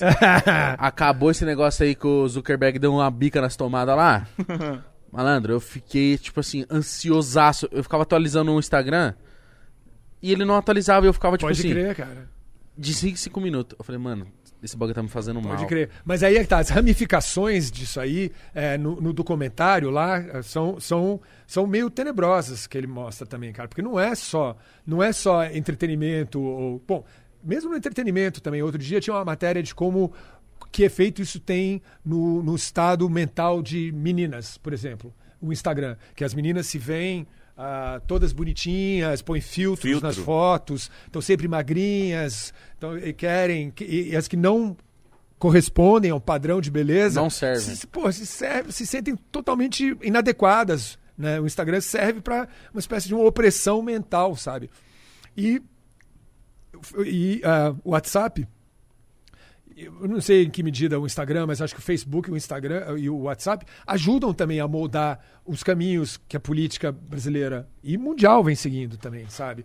De fazer esses grupões de WhatsApp esquisitaços e fake news e ascensão Fake de fake news. news, cara, e você não sabe mais qual é real. Ah, os caras se elegeram assim, né? Pois é, os caras se elegeram assim. Foi muito assim. Eu lembro Tanto porque é que- minha família mandava uns fake news. Eu, gente, mas isso é fake news, mano. E Eu já vi também, mandava eu convicto, vi, né? eu- Não, e eu, não chegava em mim. Quando chegou, eu falei, cara. Eu já vi também me mostrarem, de me mostrarem, as- mostrarem coisas Que absurdas. implantar o chip da besta, desse É, bagulho? vários, vários, É, vários. velho. E aí as pessoas, quem, quem cai, quem cai na fake. Realmente. E olha só, então estão chegando eleições, né? Sim. As eleições estão chegando ali. a- a- ano, que que, vem. vem. tem mais. Ou seja, vai ser a, a- a- Nossa. a volta dos que não foram. Isso vai ser de. ah, Não é, cara? Vai. O, o capítulo número 2 desse pesadelo, cara. Meu Deus, cara. Saca, meu? Então, é, eu, eu acho que a saída é você se você se ser fiel a alguns meios de comunicação que são meio garantidos. Talvez os grandes jornais, sabe? Mas aí é que tá, os caras estão semeando a dúvida, generalizado, não acredite em nada. E não é verdade, velho. Pô, tem os. Tem, acho que. Pessoas com compromisso fazer, sim, né? sabe? Tem grandes jornais, grandes rádios. A, a galera tem que saber aonde buscar as informações. Ó, pra você ver que isso foi tão assumido, foi quando o Bolsonaro decide não ir em nenhum debate. Porque ele sabia que ele não precisava. Ele precisava do quê? Do WhatsApp. Pode crer. E não foi nenhum E debate. ele não vai de debate porque ele vai ser desmascarado em meia hora, né? Sabe? Aí é que tá. O cara, não- o cara, um ogro, não consegue falar. Como é que ele vai defender uma posição? Qual é o projeto que ele tem pro Brasil? Sabe? Pra Amazônia, pra educação, pra cultura. Como é que ele vai defender? O que, que ele vai defender? Mas ele se, ele vai elege- se ele se elegeu assim, Acho que porque não. ele não tinha. Ele não tinha projeto desde sempre. Qual que é o seu projeto? Acabar com a corrupção. Ele falava isso. Ele falava Ah, isso. nem isso. O cara Botar tá, o cara tá desviando o dinheiro do, do gabinete dele desde há 30 anos, cara. A rachadinha ele tá fazendo desde que ele pisou ali, meu. Como assim, meu? Você não acha que ele pode ser reeleito? Olha, velho, eu acho que todo o Brasil vai se unir contra ele. Você acha? Acho Tem uma que sim. galera com ele, hein, mano? Deve ter, é Eu acho que a galera dele haja. consegue fazer é barulho, possível mas que não- haja, cara, mas eu acho que todo mundo do outro lado vai estar junto, sabe? Eu acho que. E, e acho que dessa vez vai ser o Lula, né? Uhum. E você vê esperança, você vê uma melhora quando mudar, sair? Uma casca de o banana quê? faz Você melhor. diz uh, uh, de quem Nossa. vier substituir É. ele? Sim. Acho que é impossível ser- não, bater na madeira, mas acho que é difícil ser pior. É, né, mano? Pelo amor de Deus, cara. Acho que é difícil ser pior, cara. Em tudo. em- é, porque você, se você começar a enumerar as coisas, economia. Estamos tendo estagflação. A, a cultura é. a- o, ministro, o secretário da Cultura vai despachar armado. A Amazônia e o Pantanal tá queimando. A, a- a educação tá às traças. Ah, do- o que, que você pode aprovar? O que, que você pode achar bom? A saúde cara. morreu A 600 saúde mil morreram pessoas. seis- 600 mil pessoas. Que parte? É, Eu acho muito difícil. Também sabe? acho que não vai, não. Eu também acho que Quase não. certeza. Sabe? assim. E a democracia, as instituições sendo atacadas todo dia, sabe? Acho muito improvável. Não, e ele, Acabei fa- e ele fazendo que- promessas acabei- contra a democracia, Acabei né? de ver a notícia ele falando, se ele pegar Covid de novo, ele vai tomar um... Nem fala esse nome, É. aqui, por favor. Não, nem fala. Aí eu falei, caralho, ainda Nem tá fala. nessa, mano. Tá nessa. Hoje sem notícia Pois é. disso, cara. pois Meu é, como é Deus. possível, cara? Eu acho muito improvável, eu acho muito improvável, eu acho que isso deve. Seja lá quem vier a, a parar no segundo turno, vai ter, acho que toda a oposição e todo mundo já, Também mal ou acho. bem, viveu esses quatro anos e sabe, sabe o que é. Eu, eu acho improvável. Mas, acho que mesmo assim, acho que tem que todo mundo se manter mobilizado. É, não sabe? dá pra Todo- relaxar. Todo mundo tá com a antena ligada, todo mundo tem que estar esperto. Mano, eu, eu quero muito. Melhor, Sim. pelo amor de Deus, cara. Velho, uma das coisas que a gente falava, voltando de novo às nossas, nossas, nossos passados, as nossas conversas, quando a gente era moleque, a gente começou essas bandas, Capital, Legião, que todo mundo falava ah, de política, falava, fazia essas músicas, a gente achava que a gente era um agente transformador. A gente achava que o que a gente estava fazendo ia contribuir para um país melhor. A gente achava que era subversivo, inclusive no começo. A gente achava que ia contribuir para derrubar o regime militar. A gente Foda. achava que era, era importante levantar as bandeiras que a gente estava levantando. E a gente achava que com a queda do regime militar e, e a- e com a democracia instalada no Brasil, seria o suficiente para que o Brasil deixasse para trás a pobreza. Aquilo seria o suficiente para que o Brasil caminhasse e promovesse a justiça social Decolasse, né? decolasse, sabe? Que essas, eh, essa vergonha que o nosso país é pudesse ser uma página virada.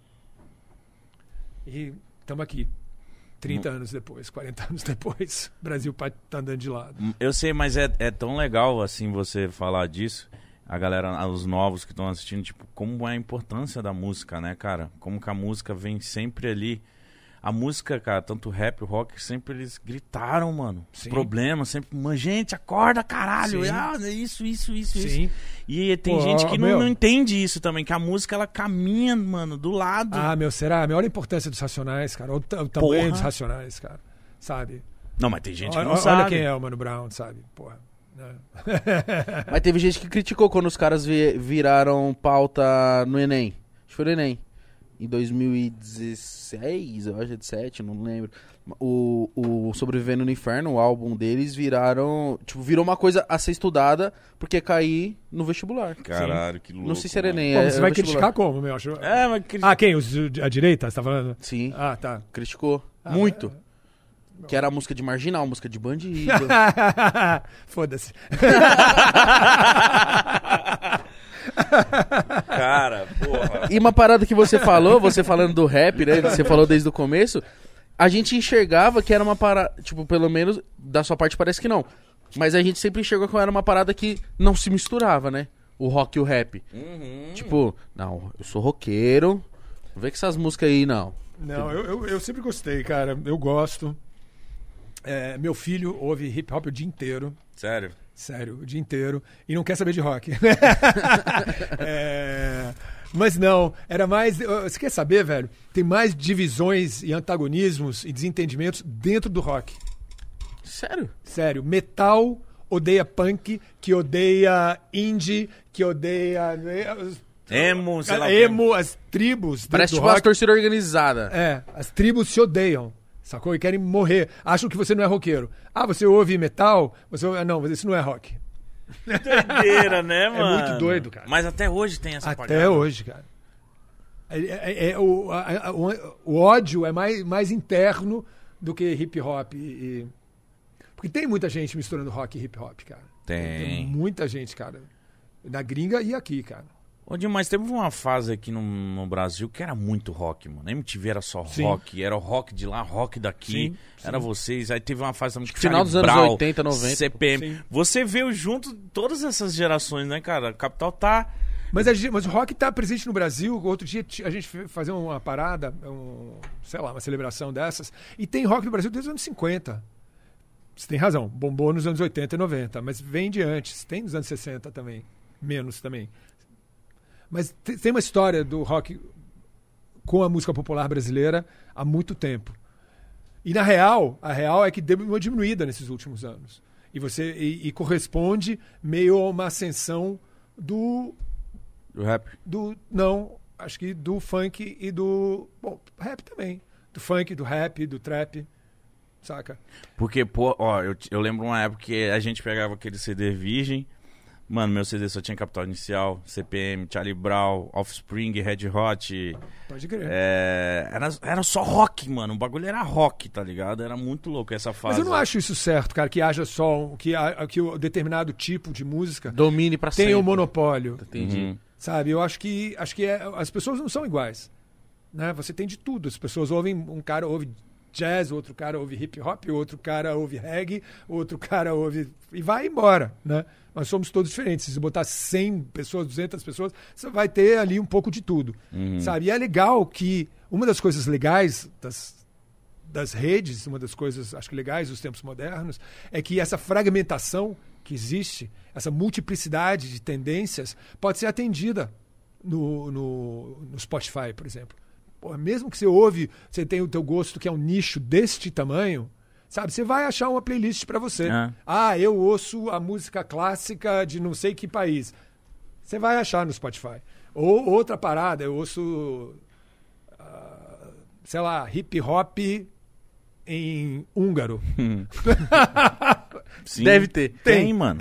Tem, tem. Deve ter uns foda. Vai ter, sabe? É. Deve ter um foda, deve ter bom, sabe? Então eu acho que o que a gente na real tá vendo é, eu espero que caracterize os tempos atuais, seja a, a- a mídia se rendendo à, à- à- à riqueza dos gostos humanos, à variedade humana, sabe? E o Brasil, uma das coisas mais legais do Brasil é que aqui faz-se de tudo, toca-se de tudo, sabe? Você tem todos os tipos de música, de axé, Que fazem sucesso. que fazem sucesso, sabe? E tem espaço para todo mundo.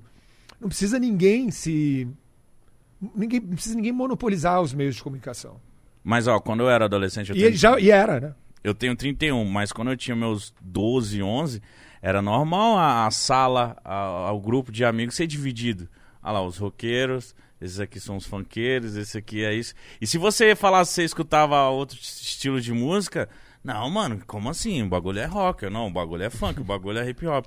E na minha casa, pô, eu sou paraense, então, mano, era forró, era rock, era uma hora minha mãe colocava, sei lá, mano, Não, Amado aquela, Batista, não, não, Amado tem, aquela, não, tem aquela é. outra coisa do, do, do- lá do norte, como é que chama, cara? De Tecnobrega. Tecno. Isso. Tecnobrega. Eu gosto muito. Então quem ia na minha casa falava, mano, que zona, que que é isso? É do nada um capital, red hot, aí daqui a pouco um rap, daqui a pouco um forró. Pô, mas isso é legal, Eu velho. falava, mano, mas isso que é bom, caralho. É. Mas hoje em dia eu acho que isso É aí já bom. quebrou. Hoje em dia a galera... Deu uma sanada, né? Eu, eu, Ah. eu acho que a geração nova tá cada vez mais menos bitolada, sacou? Cada vez menos, mais tolerante. Eu, eu era, eu era o mais O bagulho é rock. Eu era o mais. Eu sou ainda, cara. Meu negócio é rock. É o que eu conheço. Cresci ouvindo rock. É o que eu conheço. É a minha- foi a minha vida inteira. Mas eu- antes eu era um ponto quase de. Tipo assim, não é, se você não gosta de rock, você não pode ser meu amigo. Ah, Caralho, você era desses, mano. não fala com você, mano. Era quase assim, sacou? Mas hoje Quando em eu dia... era adolescente. Hoje em dia, assim. agora, ó, você tava Não. parado em casa, sem fazer... se- Quando você ia dar uma relaxada, você escuta o quê? Não, hoje eu ainda vou ouvir rock. Muita. Mas você escuta o quê? Que, que mano? Que que você ah, escuta? velho, eu vou ouvir coisas antigas. Eu ouço muitas, eu tenho ouvido mu- muitas coisas que eu ouvia quando eu era moleque, cara. Muito lá de trás. Hendrix, coisas dos anos 60. Eu tenho e, e eu passo por fases assim, sabe, de décadas. Putz, eu vou ouvir os anos 60. Nossa, isso é legal, mano. Aí vou ouvir Beatles, vou ouvir Doors, vou ouvir Hendrix. Você fica uma Então fase tem ouvindo só fases, essas né? paradas. É, aí, puta, eu vou ouvir metal, aí fico ouvindo só metal, aí eu vou ouvir Britpop, aí eu vou ouvir indie, e eu fico. e vou ouvir punk rock. É, Isso te inspira pros novos CDs que você vê em umas novas músicas? Sim. Você fala, nossa, hoje esse, O esse- difícil é você não copiar, né? que você, come- Fica você no começa a ouvir, ouvir, ouvir, ouvir, ouvir, ouvir, ouvir, aí você vê, que- você vê que você começa a fazer umas músicas meio parecidas. Você fala, ih, caraca, peraí. Mas é, mas é, mas é normal pra caralho. Porque fica no subconsciente, não tem como. Não tem como, pô. E aí ainda tem a, a grande novidade agora, são essas plataformas de estúdios, né, cara? Que você pode usar, você pode pegar samples. Aliás, ah, o hip hop, ah, trap pega pra caraca, né, cara? E Sim. você tem uns programas que você pode usar e onde os samples já acho estão que- autorizados. Eu acho que a ascensão do rap foi samplear. É. Pô, você pega o- o- os álbuns do, do Racionais, pô, tem Vários muito sample. Tipo, Tim Maia tem o do Marvin Gaye, tem Sim. sample do. Puta, qual é o nome do cara que faleceu recentemente, mano? Ele é pica, caralho. Brasileiro? Sim. É. Um cara de orquestra? Não, Negrão. Cassiano, porra. Cassiano. Mu- muito sample do Cassiano, tá ligado? Então, tipo assim, sample pra caralho. Tanto é que outro Meu, dia eu tava eu, eu, eu, ouvi outro dia, cara, um negócio do Mano Brown com cara de, de uma orquestra. Você sabe quem é esse cara, meu? Alguém sabe quem é? Eu não conheço muito É, um- é um coroa, Os cara. rapazes de orquestra. Meu, velho, é um negócio animal. Esqueci, escapou o nome do cara. Mas, meu, o- o- esse universo de samples, de você começar a ver do que, que você pode produzir, meu. E vocês? Fale, é, acho que você pode falar mais por você, mas quando eu falo assim, vocês, eu falo do capital. Vocês estão abertos a colaborar com artistas de outros núcleos? Tipo, Então, quando a gente vai fazer projetos é, ahm, de fora, a gente, chama, a gente tende a, a chamar gente de fora do da nossa bolha. É, eu, eu, eu, eu, eu acho que você fica meio, sei lá, cara, andando em círculos às vezes, sabe? Ah, com as mesmas com pessoas. as mesmas pessoas. É, e, é, e é legal você poder olhar para outros gêneros. Por isso que eu te comentei com você o negócio do eu queria um dia convidar o Mano Brown. Eu não, eu não sei o que, que é, eu não sei o que, que ele vai achar, o que, que ele vai responder, sabe? Mas aí a gente já chamou o seu Jorge, sabe? Porra. Pica pra caralho. Ficou, foi demais, sabe? Ah, chamamos o Lenine também, então a gente procura chamar gente que não é necessariamente do rock, sabe? Porque e soma legal. A, a parada com o E aí eu Brown. queria, a a gente vai chamar, a gente quer chamar alguém do hip hop para esse próximo, para esse próximo disco. E vamos ver. Eu não devia estar falando isso antes de convidar as pessoas, né? Eu devia estar falando aqui no programa Não, mas de eu acho legal plantar um pouquinho ali. Só o Mano Brown, isso aí vai chegar no ouvido dele. Talvez Ah, eles nem imaginam. Mas depois ele me manda um não antes de eu falar com ele. não, não, não. Mas, velho, eu, eu- eu- teria que conversar com ele antes. Você Eu curte o Mano Brown? gosto muito gosto dele, cara. Já falei na cara dele. Não tem Ele problema. é demais, né, cara? Sim, pô. Ele é um cara Ele é sensacional. foda, cara. Gosto muito dos Racionais, cara. Gosto dele, gosto da figura dele, sabe? A integridade, O que ele do que ele representa. representa. Não, ele é foda. Pra mim, já falei isso muitas vezes, mas A gente não cansa é de elogiar chovendo molhado, mas ele é o maior rapper do mundo pra mim, mano. Sim. Que movimentar o que ele movimentou num país que é muito mais difícil do que nos Estados Unidos, né? Aliás, eu vi Creio. ele no show do seu Jorge, que nós dois fomos cantar. Eles são parceiros demais. É, então eu, e ele tava na coxinha ali, falei, puta, cara, eu tenho que fazer uma foto com ele. Então, Que foda, aí mano. eu, que foda. Depois encontrei no, no, no aeroporto, encontrei acho que umas duas, três vezes. Que Eu- foda. Eu pago pau toda vez. Que louco. Não dá pra imaginar. Mas isso é da hora, sabia? Porque às vezes tem uma parada que eu já vi com outros artistas, sabe? De ver alguém que gosta e admira e ficar com aquele ego de tipo assim: Não vou pagar pau. Não, não vou falar pro cara que eu gosto dele. Caralho, que mal tem, mano.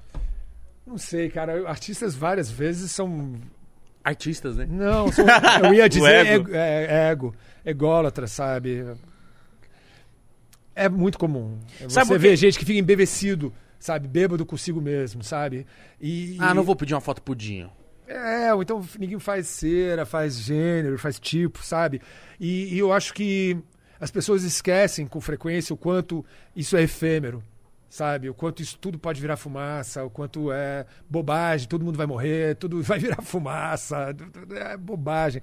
E, e eu acho que talvez com a nossa história, pelo fato do capital ter tropeçado, sabe? Das coisas terem ido mal nos anos 90, da gente ter descarrilhado, nossa vida ter desandado, foi de certo modo uma lição, sabe? Do quanto as coisas podem desandar. Uhum. Vocês aprenderam quanto as coisas apanhando. podem, apanhando, quanto a coisa você pode ter sido famoso e se você descuidar, a coisa desanda, sacou? Cara, põe, o- mantém o pé no chão, sabe? Respeita os outros, sabe?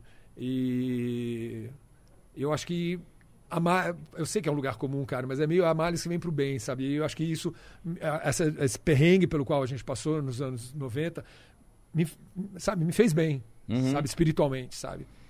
E, e, às vezes eu acho que é uma experiência assim, talvez fizesse bom a, a outros artistas também, saca? Para que Tomar todos um porradão pra ah, saber, cara, né? pra todo mundo se recolocar, sabe? Falar, pô, menos, vai.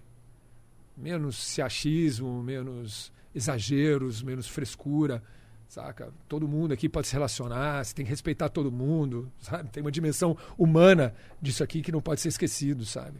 Sim, é, ó, por exemplo, a gente tá aqui todo dia podcast, é muito legal, às vezes eu vejo feedback do, de quem assiste, porque às vezes vem um convidado aqui, cara, que a galera não, não, não sabe muito das ideias dele, não sabe, não- nunca viu o cara conversando assim, sabe? Conversando de política. Só conhece a obra. Então quando o, o- o ídolo dele vem, fala, caralho, por isso que ele é foda. Olha, olha as ideias Ele dele. também, gosta, ele também gosta de videogame? É, Legal. é, tipo, a pessoa Pode se surpreende, porque É, não é Porque- comum. É, e, e nunca, você nunca viu você falar sobre isso, né, cara? é, pô. Ou quando vem você, por exemplo, cara, que a gente estava até pouco tempo atrás falando de falando de política, cara, por que, que você tá achando isso? Basicamente o que você quer, cara, é, é você quer ver o Brasil justo. Você quer ver o Brasil sair da miséria.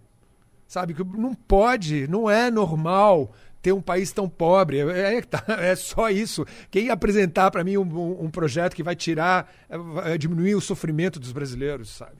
É isso Eu acho todo mundo. apresentar ideias. Ah, não é um não é um fla-flu, sabe, de, de assim, polarização infantil. Uhum. Não é isso, cara. Que alguém tem que apresentar uma ideia, um plano, ter um projeto de país, sabe? De como como ah, não é normal alguém passar a vida inteira miserável. Ter o aumento dos- do número de favelados, como foi divulgado agora na semana passada. Pô, isso é um desastre, não pode. O nosso país tem que ser melhor. A gente tem que ter um- uma esperança de um lugar melhor para os nossos filhos, para vocês que são jovens, sabe? Enfim, já fui para outra direção. Não, mas não, não, Não, tem problema nenhum. você tá falando não muito tem problema foda. nenhum. Porque eles também pregam, tipo, que tem menos favelados, mas eles querem exterminar. E foda-se. é, Tá é. ligado? Eles não é que eles querem, tipo, não, tem que dar uma moradia digna, um saneamento básico, um- entendeu? Uma comida, um lugar, uma saúde, educação. indiferença. Exato, é só indiferença. Tipo, ah, foda-se, foda-se. Quem vai morrer com o Covid? Geralmente o mais pobre. Pobre! Sim, pode crer. Então, É é- esse é o lance. Uma, uma parada que eu quero saber que é curiosidade minha. Que altura tinha aquele palco que você caiu, cara? Eu acho que tinha a altura dessa cortina aí, cara. Isso aí é o quê? Uns Uh. 3 metros. Não é? Tem um pouco mais. Eu acho, Acho que... que tinha por aí. E eu caí de costas, cara. Como que foi isso? Você pode falar? Velho. Você foi andando achando que tinha Eu- palco, eu- né? eu- era era um, Meu Deus. Era um, um- Tinha um palco e depois tinha uma passarela. Sacou? Eu tava na passarela, o guitarrista tava na passarela, e aí eu, eu, eu, eu, eu fui, passei pelo guitarrista na passarela e fui, ah, continuei andando de costas. Não. Achando, achando que eu ia, eu, eu- ia passar por ele, andar um pouquinho de costas, parar e ficar olhando pra ele, da, da ponta da passarela. Uhum. Ele tava no meio da passarela, eu vim andando, passei, achei que eu ia ficar na ponta da passarela, olhando pra ele, olhando reto pro palco. Eu dei um passo a mais, tinha, uma, tinha uma, uma fita isolante dizendo qual era o limite do palco, eu não vi. Nossa, mano. Você caiu de costas. Caí de costas, cara, mas acho que eu ainda esbarrei em alguém, cara, senão eu teria morrido. meu. Acho que eu caí. caí não, caí Algo amorteceu. algo né? amorteceu, cara, mas mesmo assim quebrei meu crânio, cara. Tá porra, não sabia Quebrei meu crânio, cara, quebrei acho que três vértebras. Meu, Que isso, mano? Quebrei ó, o crânio, três vértebras, quebrei o sacro, que é o último osso aqui, da, da- aqui embaixo. Quebrei costela, quebrei minha mão. Mano, você, sa- se arrebentou. você saiu de lá, tipo assim, imobilizadaço. eu, eu saí de lá, é, fui pra uma. Me levaram pro hospital lá, em Onde Patos, que era esse Patos show? de Minas. Patos. Aí me levaram pra. Isso eh, me contaram, né? Eu tava desacordado, cara. Mas outra coisa que me falaram depois é que eu caí no pé de um bombeiro. Ah, que já ajudou, né? Óbvio. E, e esse bombeiro, eu fui depois procurar esse cara. Fui até lá, voltei até Patos de Minas pra falar encontrar esse cara, porque ele falou que eu parei de respirar. E ele fez tipo uma massagem cardíaca? É, Mano, Caralho, o cara ele- salvou ainda sua bem que ele vida. tava ali pra fazer esse pronto-socorro. olha isso, cara. Caralho. Foi quando isso? Foi 2009. Nossa, e pra recuperar, É isso, E cara, cara. aí, aí eu, me levaram pro hospital. Chegando no hospital, era era o neurologista que tava de plantão, cara. E aí ele sabia o que fazer. Sorte. Sorte, mais uma vez, esse cara. E aí ele me, me sabe o que fazer, porque o, o problema todo era ter batido a cabeça. E quebrar o crânio, cara. Quebrei o crânio, cara. porque É o, é o osso mais grosso do corpo. Esse aqui. ó. Então, Esse aqui tá, fica na- meio na nuca, sacou? E aí é, meu Deus. eles me, lev- me botaram dentro do avião e eu acordei aqui. Acordei em São Paulo. É, acordei mais ou menos, né? Porque droga. fica, você fica dopado, né? Eu não lembro direito, cara, na real, de tudo. E aí. Correu risco de vida? em Algum momento? Sim, E aí, eu- eu- o processo inteiro, eu fiquei 30 dias na UTI. E é, dentro lá do hospital, quando eu estou me tratando, isso foi dentro do Sírio Libanês, eu ainda pego uma infecção generalizada. Vi- não, eu pego- eu Nossa. pego um vírus que vira uma infecção ó, generalizada. Isso E- é muito perigoso. então eu já tinha quase morrido pela, pelo tombo. Eu tenho sangramento dentro do crânio, sacou? Então tinha um monte de médicos que ficavam me, me, me olhando, me observando para ver se talvez fosse necessário abrir meu crânio para tirar esse, eh, como se fosse um hematoma, um sangue Tipo, coagulado, drenar. o negócio. E acaba não precisando. Mas e aí eu começo lentamente a melhorar. Quando eu tô melhorando, eu ainda pá, pego A infecção. a infecção e essa infecção aí isso quase me mata também. Meu Deus. Isso é muito cara. grave, Velho, infecção nossa, cara, aí é um pesadelo. Eu não consigo sair da UTI uma hora. Uma hora eu fico. Porque aí ficam duas equipes médicas. fico- Porque aí chega um- uma dos neurologistas que estavam acompanhando o que estava acontecendo com o meu cérebro e os sangramentos e tu- tudo que estava ligado à queda. E do outro lado, os infectologistas, vendo o que, que tinha acontecido com é, a infecção que eu tinha pegado. Uma equipe queria que eu ficasse no hospital, a dos neurologistas, para ver se aqui ia, ia ser tudo. Ia correr tudo ia, bem. ia correr tudo bem, se, se a- o hematoma ia ser absorvido pelo corpo. E a equipe do outro cara, do infectologista, queria que eu saísse do hospital quanto antes, antes que eu pegasse outra infecção, sacou? Que eu já estava fraco. Mas se eu pegasse outra, eu ia me matar. Então ficaram as duas equipes brigando uma com a outra, numa queda de braço, uma querendo que eu fique, a outra querendo que eu ficasse. Eu sei que depois dos 30 dias, e eu implorando para sair, né?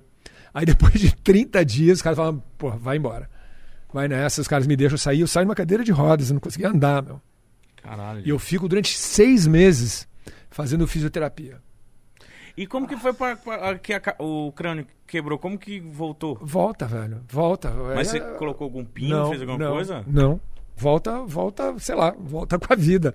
É, Meu o organismo acaba se Regenerando. co- regenerando.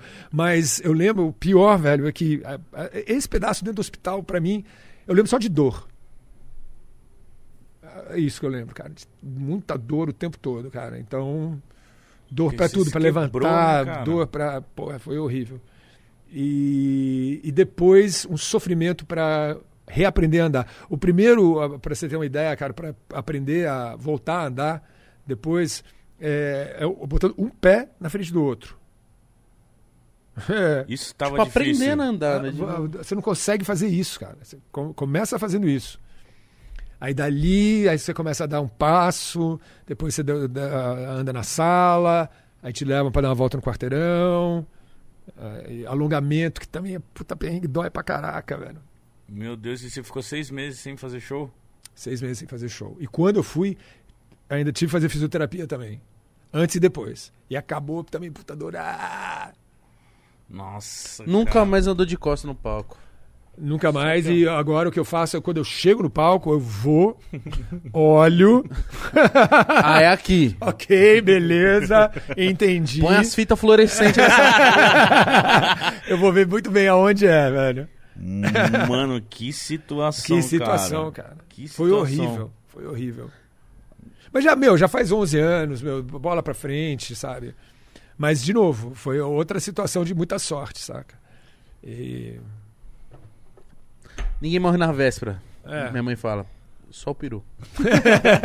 Caralho, ma- ma- mas, você deve ter passado por algumas loucuras também. Você tem umas histórias. Ah, meu, são mais histórias mais engraçadas e trágicas como essa. Não, trágicas não. É, Chega de história é, trágica. Não, é, como essa nunca mais me aconteceu. Qual que foi o, um show, o show mais foda que você fez? Você- não adianta vir me falar, ah, não, foram muitos, mas um mais foda que você fala, puta que pariu. Quebrei tudo nessa porra, porra. olha esse show, mano. Cara, teve um, ó, teve um show que a gente tocou quando a gente vai tocar em 2011.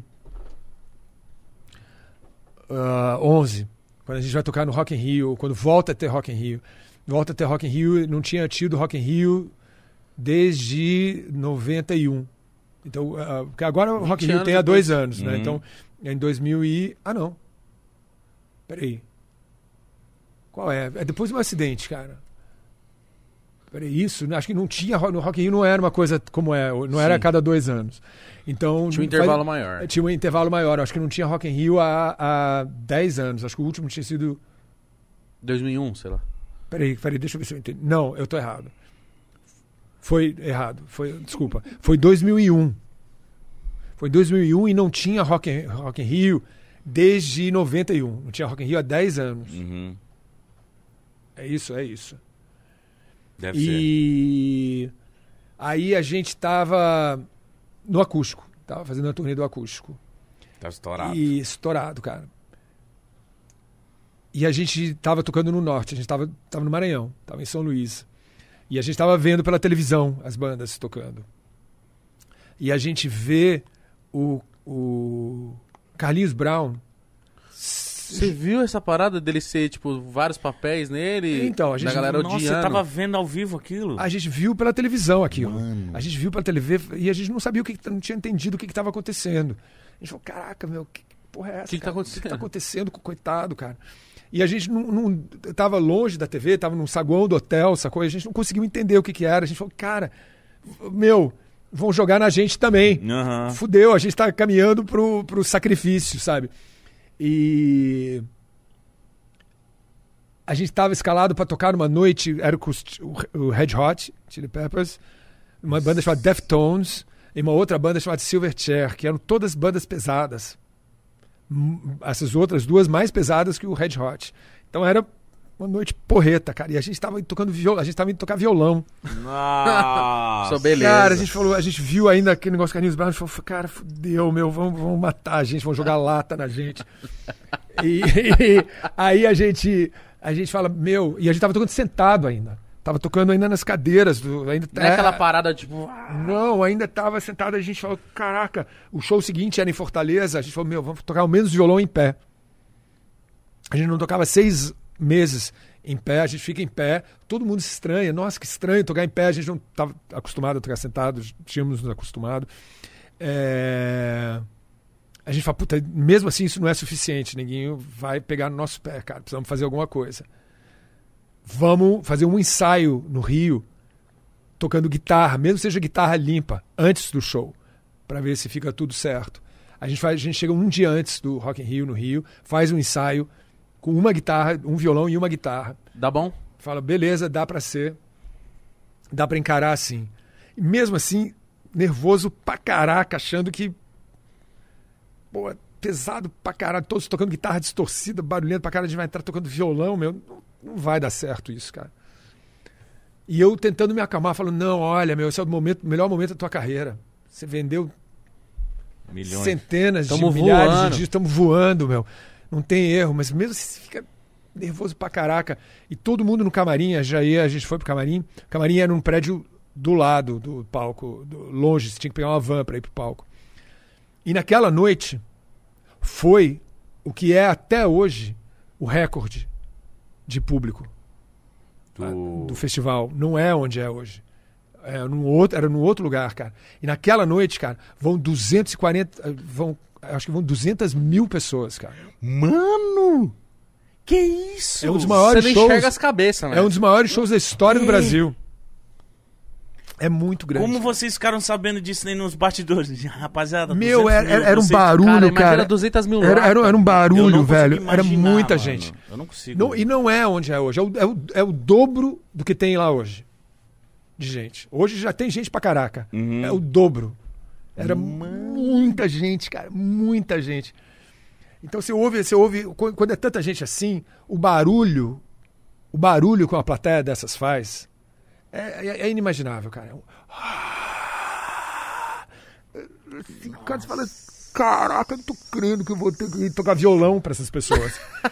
Era esse o receio. Sabe? Todo mundo, então, todo mundo no camarim, assim. Ah, então- mordendo as unhas, sabe? Então quando ele ficou sabendo 200 mil pessoas, ele falou, caralho, 200 mil latada vai ser 200 foda. mil latadas. E aí, Essas aí bandas estavam tocando antes ou vocês iam abrir? era intercalado. Aí, é... Aí bate na porta do camarim. A gente fala, "Quem- quem vai bater na porta do nosso camarim aqui agora, essa hora? A gente tá para subir no palco. E aí, fala, quem é? Fala, olha, é um um médium chamado Thomas Green Morton. Vocês não vão lembrar desse nome, cara. Não. Esse cara, esse cara era um, chama médium, é, né? Os caras que dizem que tem poderes psíquicos. É, acho que é. Chama- é-. É isso que chama. tá. Esse cara, é, é, ele alcançou alguma, alguma fama por volta dessa época, na virada do milênio. Ele depois foi desmascarado pelo Fantástico. O Fantástico foi, gravou, filmou quais eram os truques que ele fazia.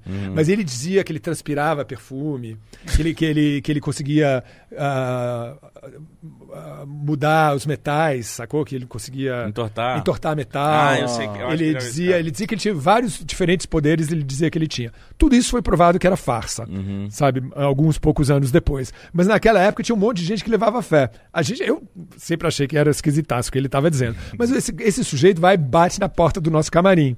Nossa, do nada. Do nada, a gente fala. O que, que esse cara tá fazendo aqui, meu? Quem? Não, não, pelo amor de Deus, vai, vai encher nosso saco, ele vai querer fazer alguma, alguma pregação esotérica, bizarra. Deixa o cara, deixa o cara pra Mas já fora. tá nervoso. Já tá É, nervoso, já tá saca? foda e, aí, e aí alguém fala: não, não, não, deixa o cara entrar. Ele é divertido. E aí ele entra no nosso camarim. E aí ele vira. Fala, ah, amigos, reúnam-se numa roda. Foi, olha, eu não sei porquê. Tava todo mundo tão nervoso. Que se vocês se reuniram numa roda. todo mundo. que todo mundo se reuniu na roda e ficamos esperando ele começar alguma groselha. é, pode crer, sacou? Uma groselha de hippie, de alguma energia cósmica que estaria, estaria se materializando com as mãos dele, né? E aí ele fala, ok. E fica quieto. Oxe. E aí? E aí todo mundo se acalma. Eu não sei se era a intenção dele, eu não sei o que, que aconteceu. Mas na real, ele não usou nenhum poder ah, Não extraterrestre, não, não exalou perfume, não, não, não transmutou, não transformou água em vinho, não fez nada disso. Ele só ficou quieto. Mas eu sou obrigado a reconhecer que era isso que o capital precisava naquele momento. Calma.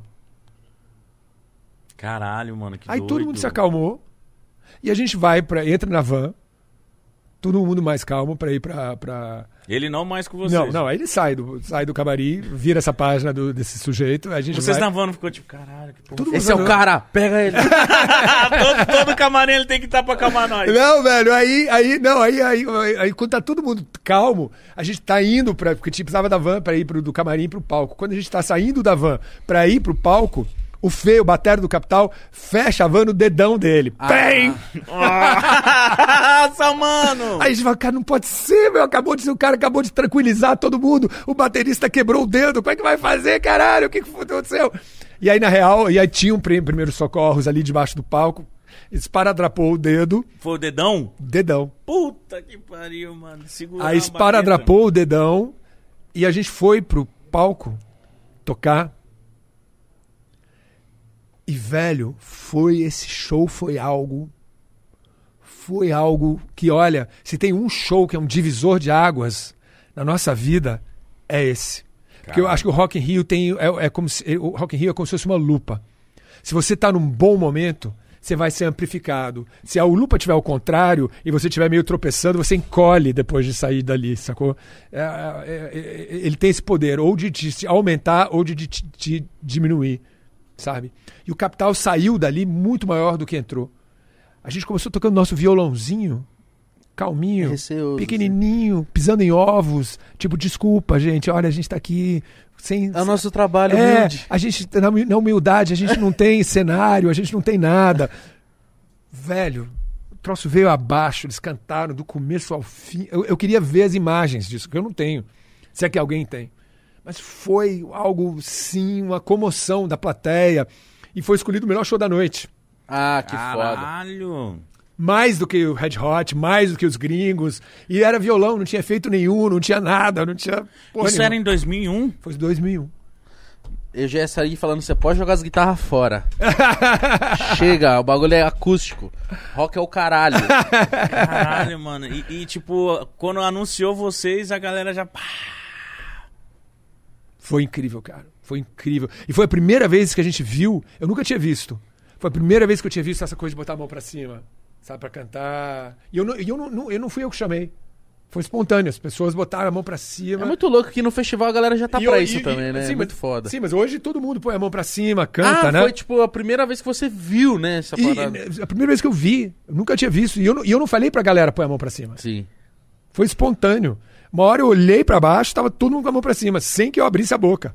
Só sentindo a música, né, mano? Foi muito esse doido. Foi o, esse foi o. Essa foi a vibe. foda. Essa foi a vibe, foi. Foi. Acho que dá vontade nem de acabar a porra do show. É, mano. Que nada, meu. aqui. Quando acaba, você tá, você tá andando nas nuvens.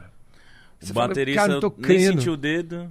O dedo dele Esquece. torto aqui, não tá É, tudo certo. podia ter amputado o dedo. que Tava, tava Ele tava bom, tocando sem baqueta. Porra, Cara, é velho. muito doido. cara. Quantas pessoas. 200 mil. Nossa, não tem como imaginar isso aí. E tava cara. sendo televisionado? Tava sendo. Ele, eles filmam pro circuito interno deles, sacou? Eu não sei se. Pô, agora. Sabe que eu não sei? Porque se tivesse sendo televisionado, imagina Sabe que eu não gente sei, em casa velho? vendo. Eu É. não sei. Eu não sei. Eu só sei que a partir daí, o Capital tinha. ah, Chegando ali, o Capital tinha vendido 300 mil discos, uma coisa ali. Depois daquilo, o Capital vai pra um milhão. Rápido. Uou, vira, vira- Já tava bem. Já era o nosso melhor momento, sacou? Mas a partir dali, vira uma loucura. Caralho. É gozado, velho. É como se tivesse posto o dedo na tomada, sabe? Assim, E como que foi vira- o convite dessa vez o Rock in Rio? Eles, vocês estavam em ascensão. Quem que chegou pra falar, mano, vamos no... Desse show aí? É. Tem que ter um... Pô, sabe que eu não sei, cara? Não sei. Eu acho que o Capital tava num bom momento.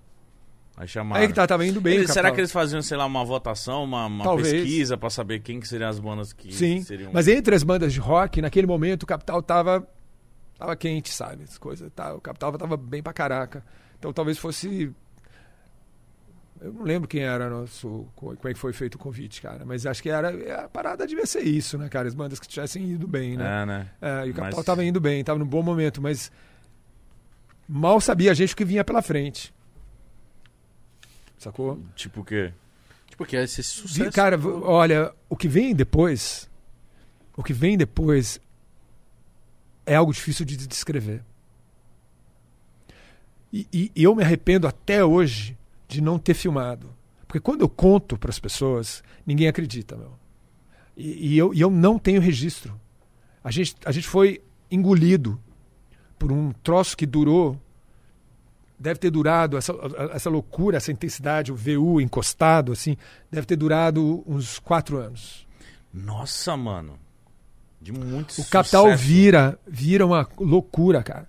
Do- da gente, a gente começa a quebrar o recorde de todos os lugares. De- em to, pelo Brasil inteiro. No interior de todos os lugares. A gente toca em estádios. É, eu estou falando em, Londrina, em Maringá, em Americana. A gente começa a quebrar o recorde em, em Betim, Puta em Fortaleza, em Goiânia. A gente quebra os recordes de todos os lugares que existem no Brasil. Porque a gente toca não só para os roqueiros, como a gente começa a tocar para a galera sertaneja também. E a gente toca nas arenas onde os sertanejos estão tocando. E a gente quebra os recordes deles. Nossa, que foda, mano. E, velho, a gente não consegue mais entrar nos lugares. Tanta gente que tem. A gente vai tocar no Rio, na Barra, fazer um engarrafamento tão grande que a- a- a- o engarrafamento vai parar no Leblon. Ninguém consegue mais chegar, engarrafa os túneis, cara. Ninguém consegue entrar e sair. Eu não consigo entrar e sair dos lugares. Eles me põem dentro de- de- do- da, da mala do carro. Mentira. Mano. Caralho, já te colocaram no porta-malas pra, tipo, pelo amor de Deus, pra Velho, nós ir eu, eu juro, meu, é- é- vira uma coisa muito bizarra. Vira um negócio meio bitomania. E eu não tenho, eu- a gente não filmou, meu. Porque a gente começa a tocar cinco shows por semana, seis shows por semana. Exausto. Eu, eu toco, a gente chega a dar 240 shows por ano. Eu, numa pegada, um show depois do outro, virado, meu. E a gente não tem, a gente, ninguém filmou. Isso é o seu arrependimento? De não ter registro, cara. Não tenho registro disso. E Puta. vai 2000, 2000 a, a- a- começa a encrespar depois desse show aí. Então é 2001, 2002, 2003, 2001, 2002, 2003, 2004. São esses quatro anos. Que assim, turbo. Turbo, algo. É difícil explicar. Eu não sei. Eu não sei com quem mais isso aconteceu, cara. Porque É. eu, minha mãe- eu lembro que a minha mãe falou, mano, capital, nossa, meu Deus, meu Deus. Era tipo É, muito, É muito, muito, grande, cara. E é muito legal ver vocês contando essas histórias que a gente, que não tem noção, para e pensa, porra, cara, esses caras foram. Esses caras são muito grandes, né, mano? Eu, não- eu não sei quem poderia você pegar como exemplo hoje. No, eh, Jorge Mateus, será? Talvez. É, Jorge É, Matheus. É, Jorge. Sacou? chegasse. É, é- é tipo isso, talvez. sabe? Mas é isso, de ser mega, cara. De ser muito, muito grande. E, e você põe a tua cabeça no trabalho, sabe? Ao menos foi o que eu fiz, sabe? De, de- é, não é que a gente parou em algum momento para aproveitar, putz, olha que legal a glória, que legal esse momento. Você fala, "Meu, eu vou trabalhar feito um doido, vou ficar fazendo discos, um atrás do outro, vou aproveitar a, a- a oportunidade que o destino está me oferecendo, sabe? Meu Deus, imagina. Na- Cara, foi muito louco. naquela e época eu queria- você eu- ser eu- estourado. Eu queria, velho, agora o Capital vai fazer 40 anos. Começar em 82, eh, em 2022. Então a gente está começando a pensar no que, que a gente pode fazer para comemorar. A gente talvez fazer um livro, fazer um documentário. Documentário é legal, hein? Porra, legal pra caraca, velho. Se E tivesse essas imagens. Agora pariu. onde estão essas imagens? Então, Será que o Multishow não tem? E aí, Multishow? eu não sei, a gente vai ter. Mas por que, que o Multishow teria? É- Multishow Não, não, a gente, a gente fez um ao vivo do Multishow É. oito anos depois, em Brasília. Também. Inacreditável. Também para centenas de milhares de pessoas. Mas a gente não tem desse período. Teria que perguntar para os caras das feiras, talvez. Não é que eu falo Multishow, Multishow não é eles que transmitem o, o Rock in Rio? É, ultimamente é. Será que... Não sei. Alô, Multishow. Mas teria que pegar. um eu, eu queria pegar essas imagens do interior do Brasil, velho. Ah. Se alguém tem isso aí, velho. Se alguém guardou, se algum cara que fez os shows. Mano, se alguém tem assistindo isso, pelo amor de Deus, se tiver alguma coisa, manda pra ele. mano. Aliás, galera, ó, falando sério essa aqui. aqui. É. Galera, olha só, a gente está pensando em fazer um documentário. Se você tem imagens dos shows do que aconteceu nesses anos, 2001, 2, 3 e 4, desses shows surreais, se você tem imagens, manda pra gente. Porque eu não tenho, eu tenho zero, não tenho nenhuma imagem. E a gente quer fazer um documentário. Na época vocês não, não- nem se preocupavam com isso. Só ia vivendo. Tamo foda, vamos fazer show e é isso. Vamos trabalhar, vamos, vamos compor. Eu, eu lembro a gente compunha na estrada, levava violão, levava um um estúdio meio portátil e ficava compondo, Vivendo música. fazendo músicas. Mítico. A gente fez um disco atrás do outro. Tá aqui, ó. É o mais importante. É. Mas eu acho que ele fala assim com a vontade de, de falar, rapaziada, olha isso. Olha aí. o que eu É, fiz. Olha Eu, essa não, eu, porra. não é o mostrar pro- eu, eu queria ver. É, né? Eu queria ver, eu não tenho. Vê não- de uma outra ótica, é, né? Ver você de longe no palco, É. a galera, Eu pá. podia ver, meu, porque agora você fica lembrando, fala, caraca, aquilo, foi, aquilo aquilo aconteceu mesmo. Mas aí, mas peraí, você falou que quando você voltou, aí que a parada foi maior ainda? Foi maior ainda. Foi maior ainda, foi isso aí. Começou com isso aí. Uma explosão nuclear. Então quando você saiu foi um baque pro público. Não, peraí, peraí, de que época você tá falando? Não, No- 98, né? Que é, você sai. a- você Eu- sai. não, eu volto em 98. A nova. é, tá. Eu, eu saio em 93. Três, né? Isso, você falou. Eu nova. Ah, saio em isso. 93, fico fora há 5 anos, volto em 98, e esse disco que explode dessa maneira acontece em 2000. Mas Ah, ele não, explode, é- essa ele é explode verdade. dessa maneira no Rock in Rio, esse que eu contei pra você em 2001. Nossa. E aí a É, agora partir, essa fase a aí partir mesmo. daí vira uma loucura. cara. 2002, né, mano? 2002, que saudade de 2002, mano. Foi um ano foda. Ah, seleção campeã, capital inicial. Então, cara, e Nosso aí a seleção gosta da gente, cara. Aí o, o- o Lula é eleito. é, Falei nada, hein? o Ronaldo, o Ronaldo quer convidar a gente pra tocar na Melhor casa do mundo. dele. Sério? É, ele tava acho que em- no Inter, eu acho, ou no Milan. Onde, Caralho. Onde ele jogou? Inter. Não, acho que 2002 é Real Madrid, já. Bom, ele queria que a gente fosse. Ele, ele ouve o acústico. Porradinho. E fala: Meu, vem tocar na minha casa. E aí e a gente tava tão na correria. Imagina ele, o Ronaldo, mano. Pneus de, de carros cantam. Muita gente acaba não indo, fala, pô, não quero, não, não vou tocar, não vou até lá pra fazer um show, a gente tá muito ocupado aqui. o quê? Eu ia, filho. A gente acaba não indo. Ronaldo, o né? que, que você quer? Vamos, irmão. Você é louco, velho. Pô, mas é, É. muito foda saber esse- esses bastidores e, e, e foi muito grande, cara. Eu lembro, eu tinha 10, 11 anos. É. Capital Inicial era o. Vira uma hora, um dos maiores artistas do Brasil. E a cobrança de ficar mantendo isso sempre? Ah, velho, primeiro você tem que saber que isso não existe, né? É fácil. É, meu, que, não desse tamanho, né? To- todos os artistas, grandes artistas, os que têm a sorte de passar por uma experiência como essa, é um determinado momento da vida deles, né? Uhum. O- É, O, o que você pode tentar, deve fazer o que eu aconselho, é de você tentar administrar a tua carreira a partir dali, sabe? De você poder ter, poder administrar a tua carreira para que você tenha uma carreira extensa. Você Sabe? falou uma parada, acho que falou do Rock in Rio, óbvio, né? E eu queria saber, nessa época, o que era o auge pro artista? É um Rock in Rio? Tinha um programa de TV específico? Tinha algum evento? Porque acho que hoje em dia essa galera fala assim, pô, o auge hoje... Eu não sei, qual que é o auge hoje de um artista mítico na música? Você fala assim, puta, o cara chegou... É tipo, eu falo assim, eu lembro que participar do Jô... Na televisão, você tá falando? É, acho que TV, eu acho que Jô era uma parada tipo, eita, tá, pô, esse cara É, tá cara no tá Jô. foda. Mas aí eu falo de artista, tem algum show específico, algum evento, ou algum festival? Eu acho que esses festivais são grandes, cara. O Lollapalooza e o, e o, e o Rock in Rio. Rock in Rio são grandes. Mas se é que isso que é, garante que você tá fazendo sucesso, eu não sei. Porque hip, hip hop, se bem que, pô, hip hop, Lollapalooza pode rolar hip hop também. Sim. Tá, tá rolando. Aliás, rola, né? Tá rolando, tá rolando. Tem uma Ah, galera ainda. Tem uma lá. galera Vai indo ver lá o tal também. do Travis Scott. Vai É. vir mesmo? Ah, não sei, diz- disseram que sim. E eu acho que vem o Drake também pro... O Drake veio recentemente, né? no- veio no Rock in Rio, não veio? Vê. Veio, É. colocou a camisa do Corinthians. É mesmo? Sério? Sério? A cara dele é patrocinado da Nike, né? Ah. Aí os caras falaram assim, ah, tipo, tava criticando a camisa, aí os caras deu pro Drake vestir, aí todo mundo gostou. Falando É. sério? Sério. Isso aqui, ó, deixa eu mostrar. Você tocou quantas vezes no Rock in Rio? Cara, eu acho que umas quatro. Meu Deus, mano, muito. Não, cara. Deixa eu O ver. meu óculos foi lá embaixo. não é ele. É sim, cara. É ele. É o homem. Champagne Nossa, papi. essa camiseta do Corinthians a galera tava criticando. Sim.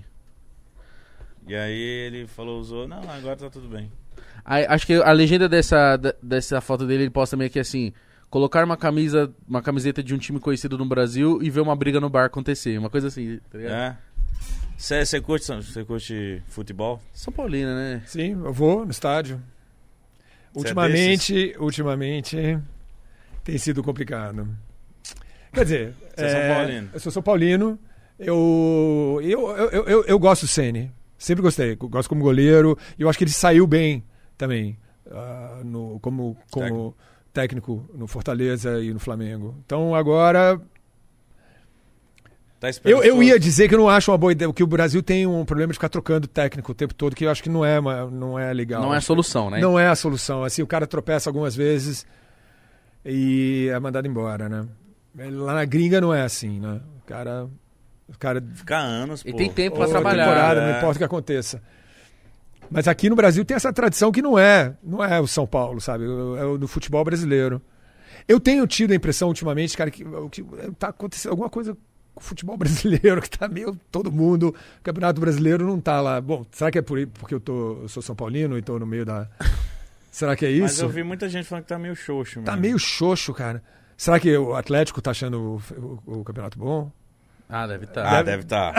deve estar, deve estar. Mas- Palmeiras. Atleticano tá achando É que eu graça? acho que o lance, acho que o nosso poder de, de compra aqui no Brasil é muito baixo, né? Então, tipo, antigamente a gente tinha time com Romário. Romário veio jogar no Brasil, ele era o melhor do mundo. Ó, o, meu, o meu amigo aqui que faz tra- trabalha comigo, o Edu, ele tá dizendo que ele quer o, o, o- o objetivo da vida dele Qual é? é ficar milionário, Pra. Comprar o São Paulo Ah. e depois explodir o São Paulo. e ele é, São, ele é São Paulino. Esse é o objetivo? Esse é o objetivo da vida dele. Ele quer Entendi. acabar com o sofrimento dele. É. Em respeito ao passado. em respeito ao passado. Mas esse é o lance. O, o São Paulo em 92, 93 tinha time que batia de frente com os times europeus. Tanto é que Ué, ganhou. ganhou duas vezes. Então, hoje em dia não tem mais isso. Pois é. Os melhores estão lá, tá ligado? Não, vai, quem sabe um dia eu consiga de novo. É, Ah. não sei, porque o negócio é que ninguém sai muito cedo, cara. Vai embora, né? E você acha que na Copa o Brasil tem chance? Pô, eu sou brasileiro, eu tenho que falar que sim, né? É, né? Tem que torcer. Eu acho difícil. Ué, mudou de opinião, então. Não! Eu, eu, eu, eu, eu vou torcer, porém acho difícil. Isso que eu, quero- É. isso que eu quis dizer. Também. Mas eu, Eu, tô... eu, eu, eu, eu- em outros momentos, eu, eu vi a sele... Se bem que quando você pega os talentos individualmente, sim. tem muito talento, né? É, Eu, eu acho, às vezes, eu acho o Neymar irregular, sabe? Às vezes vai bem, às vezes leva fé, e às vezes eu tenho a impressão que, não sei, ou que a camisa pesa demais, ou. Ou Eu acho que ele é um craque solitário. Entendeu? Ele o que, que não tem ninguém pra, pra servir a bola, você tá dizendo? É isso? Isso, pra dividir a responsabilidade. Mas o que, que não tem ninguém no meio de campo, você tá falando? É isso? Ou que não tem ninguém na frente com ele? Não, eu acho que não tem ninguém. Por exemplo, o Ronaldo. Pô, o Ri- pra mim o Rivaldo jogou até mais que o Ronaldo naquela Copa. Que isso. Rivaldo bateu um bodão. Você é louco, mano. Tem muita gente que fala isso. O Rivaldo jogou muita bola. O Ronaldinho jogou em 2002 ou O não? Ronaldinho tava começando, mas ele era titular, era o 11. Puta, mas olha esse time, cara. Nossa. Olha isso, cara. Então, o Kaká era banco, muito novinho. Então, você viu? São divi- divide-se a responsa. Hoje em dia eu acho que ele eu acho que ele segura um pouco a bola, tá ligado? Então, mas eu acho que rola o lance dele e falou assim: "Puta, eu vou tocar pro mítico, eu vou tentar driblar 7 e fazer o gol". Aí ele fala: "Vou tentar driblar 7". Então, Aí ele dribla 6 e perde pro sétimo. Então, e- e- mas isso não vai dar certo nunca. né? Exato, E eu, é e eu isso. tenho a impressão, às vezes, que ele faz isso lá no PSG também. Embora, mas aí que tá, lá tem dois, né? Que ele também não tá muito dividindo a bola com o Mbappé nem com. Ah, o Mbappé tá deitando. Eu já vi o Mbappé tem mais tem mais ele. tem mais gol que ele até. Pois É. é. Eu não sei, eu acho que. Às vezes eu fico até preocupado com o Tite, sabia? Sério? Putz, cara, será, meu? Que... Preocupado? Bom, se bem, que, se bem que agora foi, né? Agora vai mudar o cara agora, essa altura do campeonato. não, agora, não, agora acho que seria errado. Um Eu- erro. eu- mas o que vocês acharam das eliminatórias? Ah, o Brasil tá. Ou que o Brasil deu por encerrado, é isso? Será? Então, acho esses o últimos jogos, esse da Venezuela e da Horrível. Colômbia. Credo. Nossa, credo, cara. Eu que não vi, isso? com Aquele da. Venezuela, o que, que foi aquilo? Não, futebol, o da Colômbia pra mim até acho que foi até pior, se eu não me engano. Mas o, o tá jogando muito mal, muito mal assim, tá feio. Mas, tipo, não perdeu, tá ligado? Tá invicto, um, um aproveitamento muito bom. Só que é o lance, né? Tipo, Copa do Mundo é outras ideias. Você vê a. Eu- Beleza, a mas você, Europa você acaba lá. falando uma coisa como se fosse quase burocrática. Ah, tudo Sim. bem, não perdeu, não sei o quê. Pô, você não vai ganhar a Copa. Falou igual jogador. Fala igual jogador. Falou Falei. igual jogador. Falou igual jogador. É, ah, futebol é uma caixinha de surpresa. Três pontos. os pontos. É isso aí. Pode aí crer. Eu né? lembro em 2009, foi 9 que o Brasil tava ganhando tudo. Ganhou até dos Estados Unidos, eu não lembro Copa das Confederações e foi pra Copa de 2010, tipo 10 não, 10 isso, Copa de 2010, tipo assim, ganhando tudo. Só que chegou lá, não ganhou a Copa. E tinha um time que não era de muito nome. Peraí, 2010 foi Mas tinha uma galera boa em nos 10. Estados Unidos? Na África do Sul. Quem era? Qual era? Você lembra? Robinho, Luiz Fabiano, Elano, Adriano, Adriano Michel Bastos. O Adriano, pra mim, foi um erro não ter sido convocado, É, né? nem ele nem o Neymar. Deu polêmica nessa parada. Ah, ele levou grafite, né? O Dunga. Levou grafite, levou o Fred, eu acho. Fred. Levou o. Não, o Jô foi nada de 14. Mas o Neymar tinha 15 anos. Não, o Neymar já tava no Santos. Tipo, Pocando já. tinha acabado de ganhar um, um Paulistão, acho que é a Paulistão da Copa do Brasil. Bem assim, bem. E aí a galera ficava, não, tem que convocar. Porque sempre tem um ou dois que você fala assim, pô, levou o Tyson nessa última. aí. Você fala assim, caralho, o Tyson. Leva o Ronaldo, gordo. mas não leva o Tyson. Mas, tipo, às vezes é grupo também, né? Porque 2002 foi totalmente grupo, né? O Felipão não levou o Romário. Às vezes é foda, não dá pra saber. Por isso que foi aquela resposta tão burocrática. Porque às vezes você fala assim, puta que pariu, fudeu, não levou o Romário? Como é que vai ganhar essa porra? Levou o Kleberson. Aí o Kleberson deitou, não levou o Romário, ganhou. Richarlison, talvez. Ou... O Richarlison agora nessa seleção? Eu acho que o ataque da seleção tinha que ser Bruno Henrique, Gabigol e Neymar. Pô, cara, o Gabigol acho que não co- comparece, meu. Tem alguma coisa com a seleção, esse cara. Todas as vezes Pode ser ele... também, porque ele vai muito bem no, no Flamengo. Muito bem. Assim, faz muito gol desde o Santos, assim. Ele é o artilheiro do Brasil desde o Santos. Não, se bem que ele fez sim algumas coisas. Não, não é verdade que eu tô falando. É, O Antony é muito bom. Em São Paulo. Eu gosto muito dele. Joga muita bola. Mas às vezes, sabe o que eu tenho a impressão, cara? Que falta sangue nos olhos, faca Sim. nos dentes, Ah, sabe? isso sim. é, raça, sabe? Você fala, eu, ah, eu quero ganhar. E aliás, é uma coisa que, desculpa, cara, eu tenho, eu, eu tenho a impressão que tem ca- caracterizado o Campeonato Brasileiro. Como ser caracterizado? É, eu vejo isso nos times. Talvez, o- talvez o Atlético seja diferente, tá lá tá disparado lá na frente. Mas falta. Atlético dinheiro. Chegou dinheiro. Mas eu, eu acho que falta motivação. Eu, eu vejo um negócio meio broxa, meio. Veio o cara batendo cartão, sacou? Sim. Mas eu não vi o cara querendo vencer. Mas o que você tá falando, já vi muita gente falando já.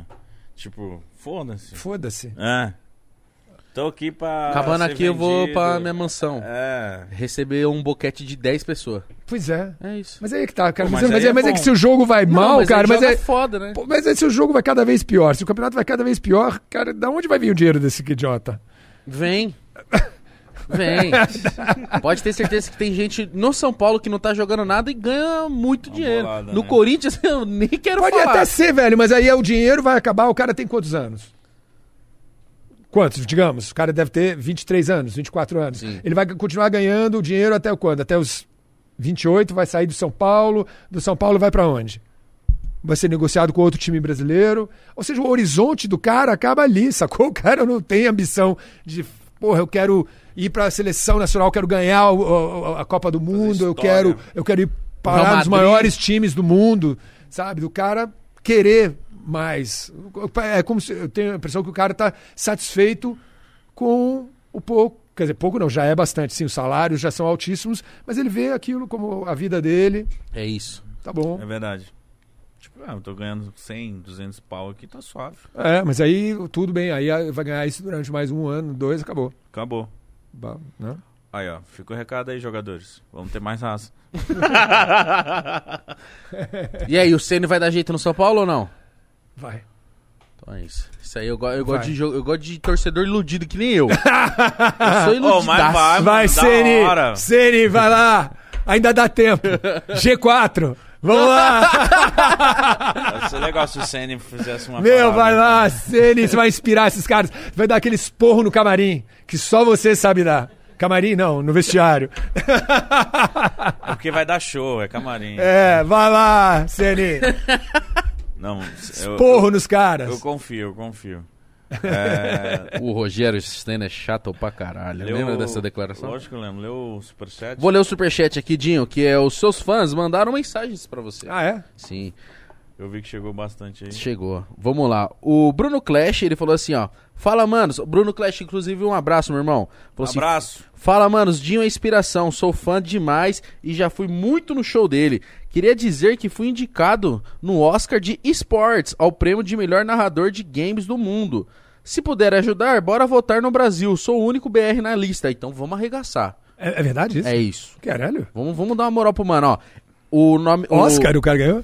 Não, ele, ele foi indicado, tipo, pro Oscar do Esports, que é esportes eletrônicos. Ah, que legal, cara. Pô, parabéns, velho. Parabéns, Bruno. Deixa eu divulgar aqui o site pra votar nele. É esportsawards.com barra vote. Ainda bem que você que leu, porque eu ia ler isso aí igual um meu cu. esportsawards.com barra vote. É isso, rapaziada. Eu não quero saber, mas você viu um brasileiro disputando? Vota, Vota. nele. Pode crer. E foda-se. É Foda-se. isso mesmo. Foda-se. É isso. O Fernando falou assim, ó. Sobre os artistas talentosos que não conseguiram dar certo na música, você acha que é mais por conta da indústria, ou por falta de sorte, ou por falta de tentar um pouco mais? Puta. Qual o nome do cara? Fernando. Fernando, eu acho que é uma combinação disso. É. É, é- é- eu, eu já vi tudo, eu já vi gente muito talentosa que não consegue, sabe? Aí, e eu fico achando que é sorte, que o cara não tá no lugar certo na hora certa, não conhece as pessoas certas. E eu já vi gente que, pô, que eu não consigo entender por que, que tá dando tão certo, sabe? E talvez ele tivesse no lugar certo na hora certa. Então eu, eu acho que é uma combinação desses elementos. Mas com certeza o que eu diria para alguém que está tentando é nunca desista. Para você ter uma ideia, Fernando, já falaram não para mim várias vezes. Várias vezes. Em várias diferentes épocas da minha vida disseram não. Continua. Nunca desista. É isso, Foda. meu irmão. Vai pra cima. A Beatriz falou assim: qual foi a sua maior alegria que a sua carreira te trouxe? É... Na real, a minha a, maior alegria é a... pode parecer esquisito. é a carreira em si. É o poder viver disso. Eu amo música, eu amo rock, eu amo o que eu faço. Sabe, de eu poder ter feito disso a minha vida, de eu ter passado tantos anos, de eu poder estar em cima de um palco, eu, eu acredito que é o meu elemento natural. Eu me sinto muito à vontade, eu amo muito o que eu faço. Eu faço com muito prazer, muito tesão e muita entrega. Então, na real, a melhor coisa foi ter vi- podido viver disso. Poder viver do sonho, acho que é o mais da hora. Sim. Isso, Foda. isso é muito foda. O, o manobrista falou assim, ó. Quem, quem ele vê com novas. Ó. Quem ele vê como novas bandas do cenário nacional que estão aí despontando. Você acompanha o cenário novo? Sim. ah, tem uma banda do Rio Grande do Norte que chama Farfama Alaska. Que foda. que eu acho foda, muito boa. É, Rafa na guitarra, Emily cantando, esses caras, a Cris no baixo e na guitarra, muito bons. É, e tem uma banda lá de Brasília chamada Scalene, também animal. Tem uma outra banda daqui é, de São Paulo chamada Eagle Kill Talent, também muito boa. Essas são as bandas que eu, que eu, que eu que tem chegado até mim, mas aí que tá. Olha, tem muita gente aí fora que eu não conheço, porque ah, essas são as bandas que eu conheço, é a ponta do iceberg, que eu tenho certeza que tá cheio de talento aí, porque o Brasil, olha, é o país da musicalidade. Concordo. Concordo. A gente. De cidade em cidade é uma, é uma outra É. coisa. É. Imagina Alguém de tá estado estourado, estado. É. O Mar falou aqui, ó. Faria um som com alguém do funk? Acompanha algum dos MCs? Qual é a sua maior referência cultural para você nos dias de hoje? Qual é a maior referência cultural? Deixa eu pensar, difícil. Olha, eu faria som com qualquer um. Eu, eu, eu não- hoje eu, eu sou uma pessoa diferente. Acho que eu estou aberto a novas possibilidades. É, maior referência? É, pô, sabe que eu não saberia responder? Referência cultural? Quem é a maior referência cultural? Hoje? Hum, hum, hum. Eu ah, boa pergunta.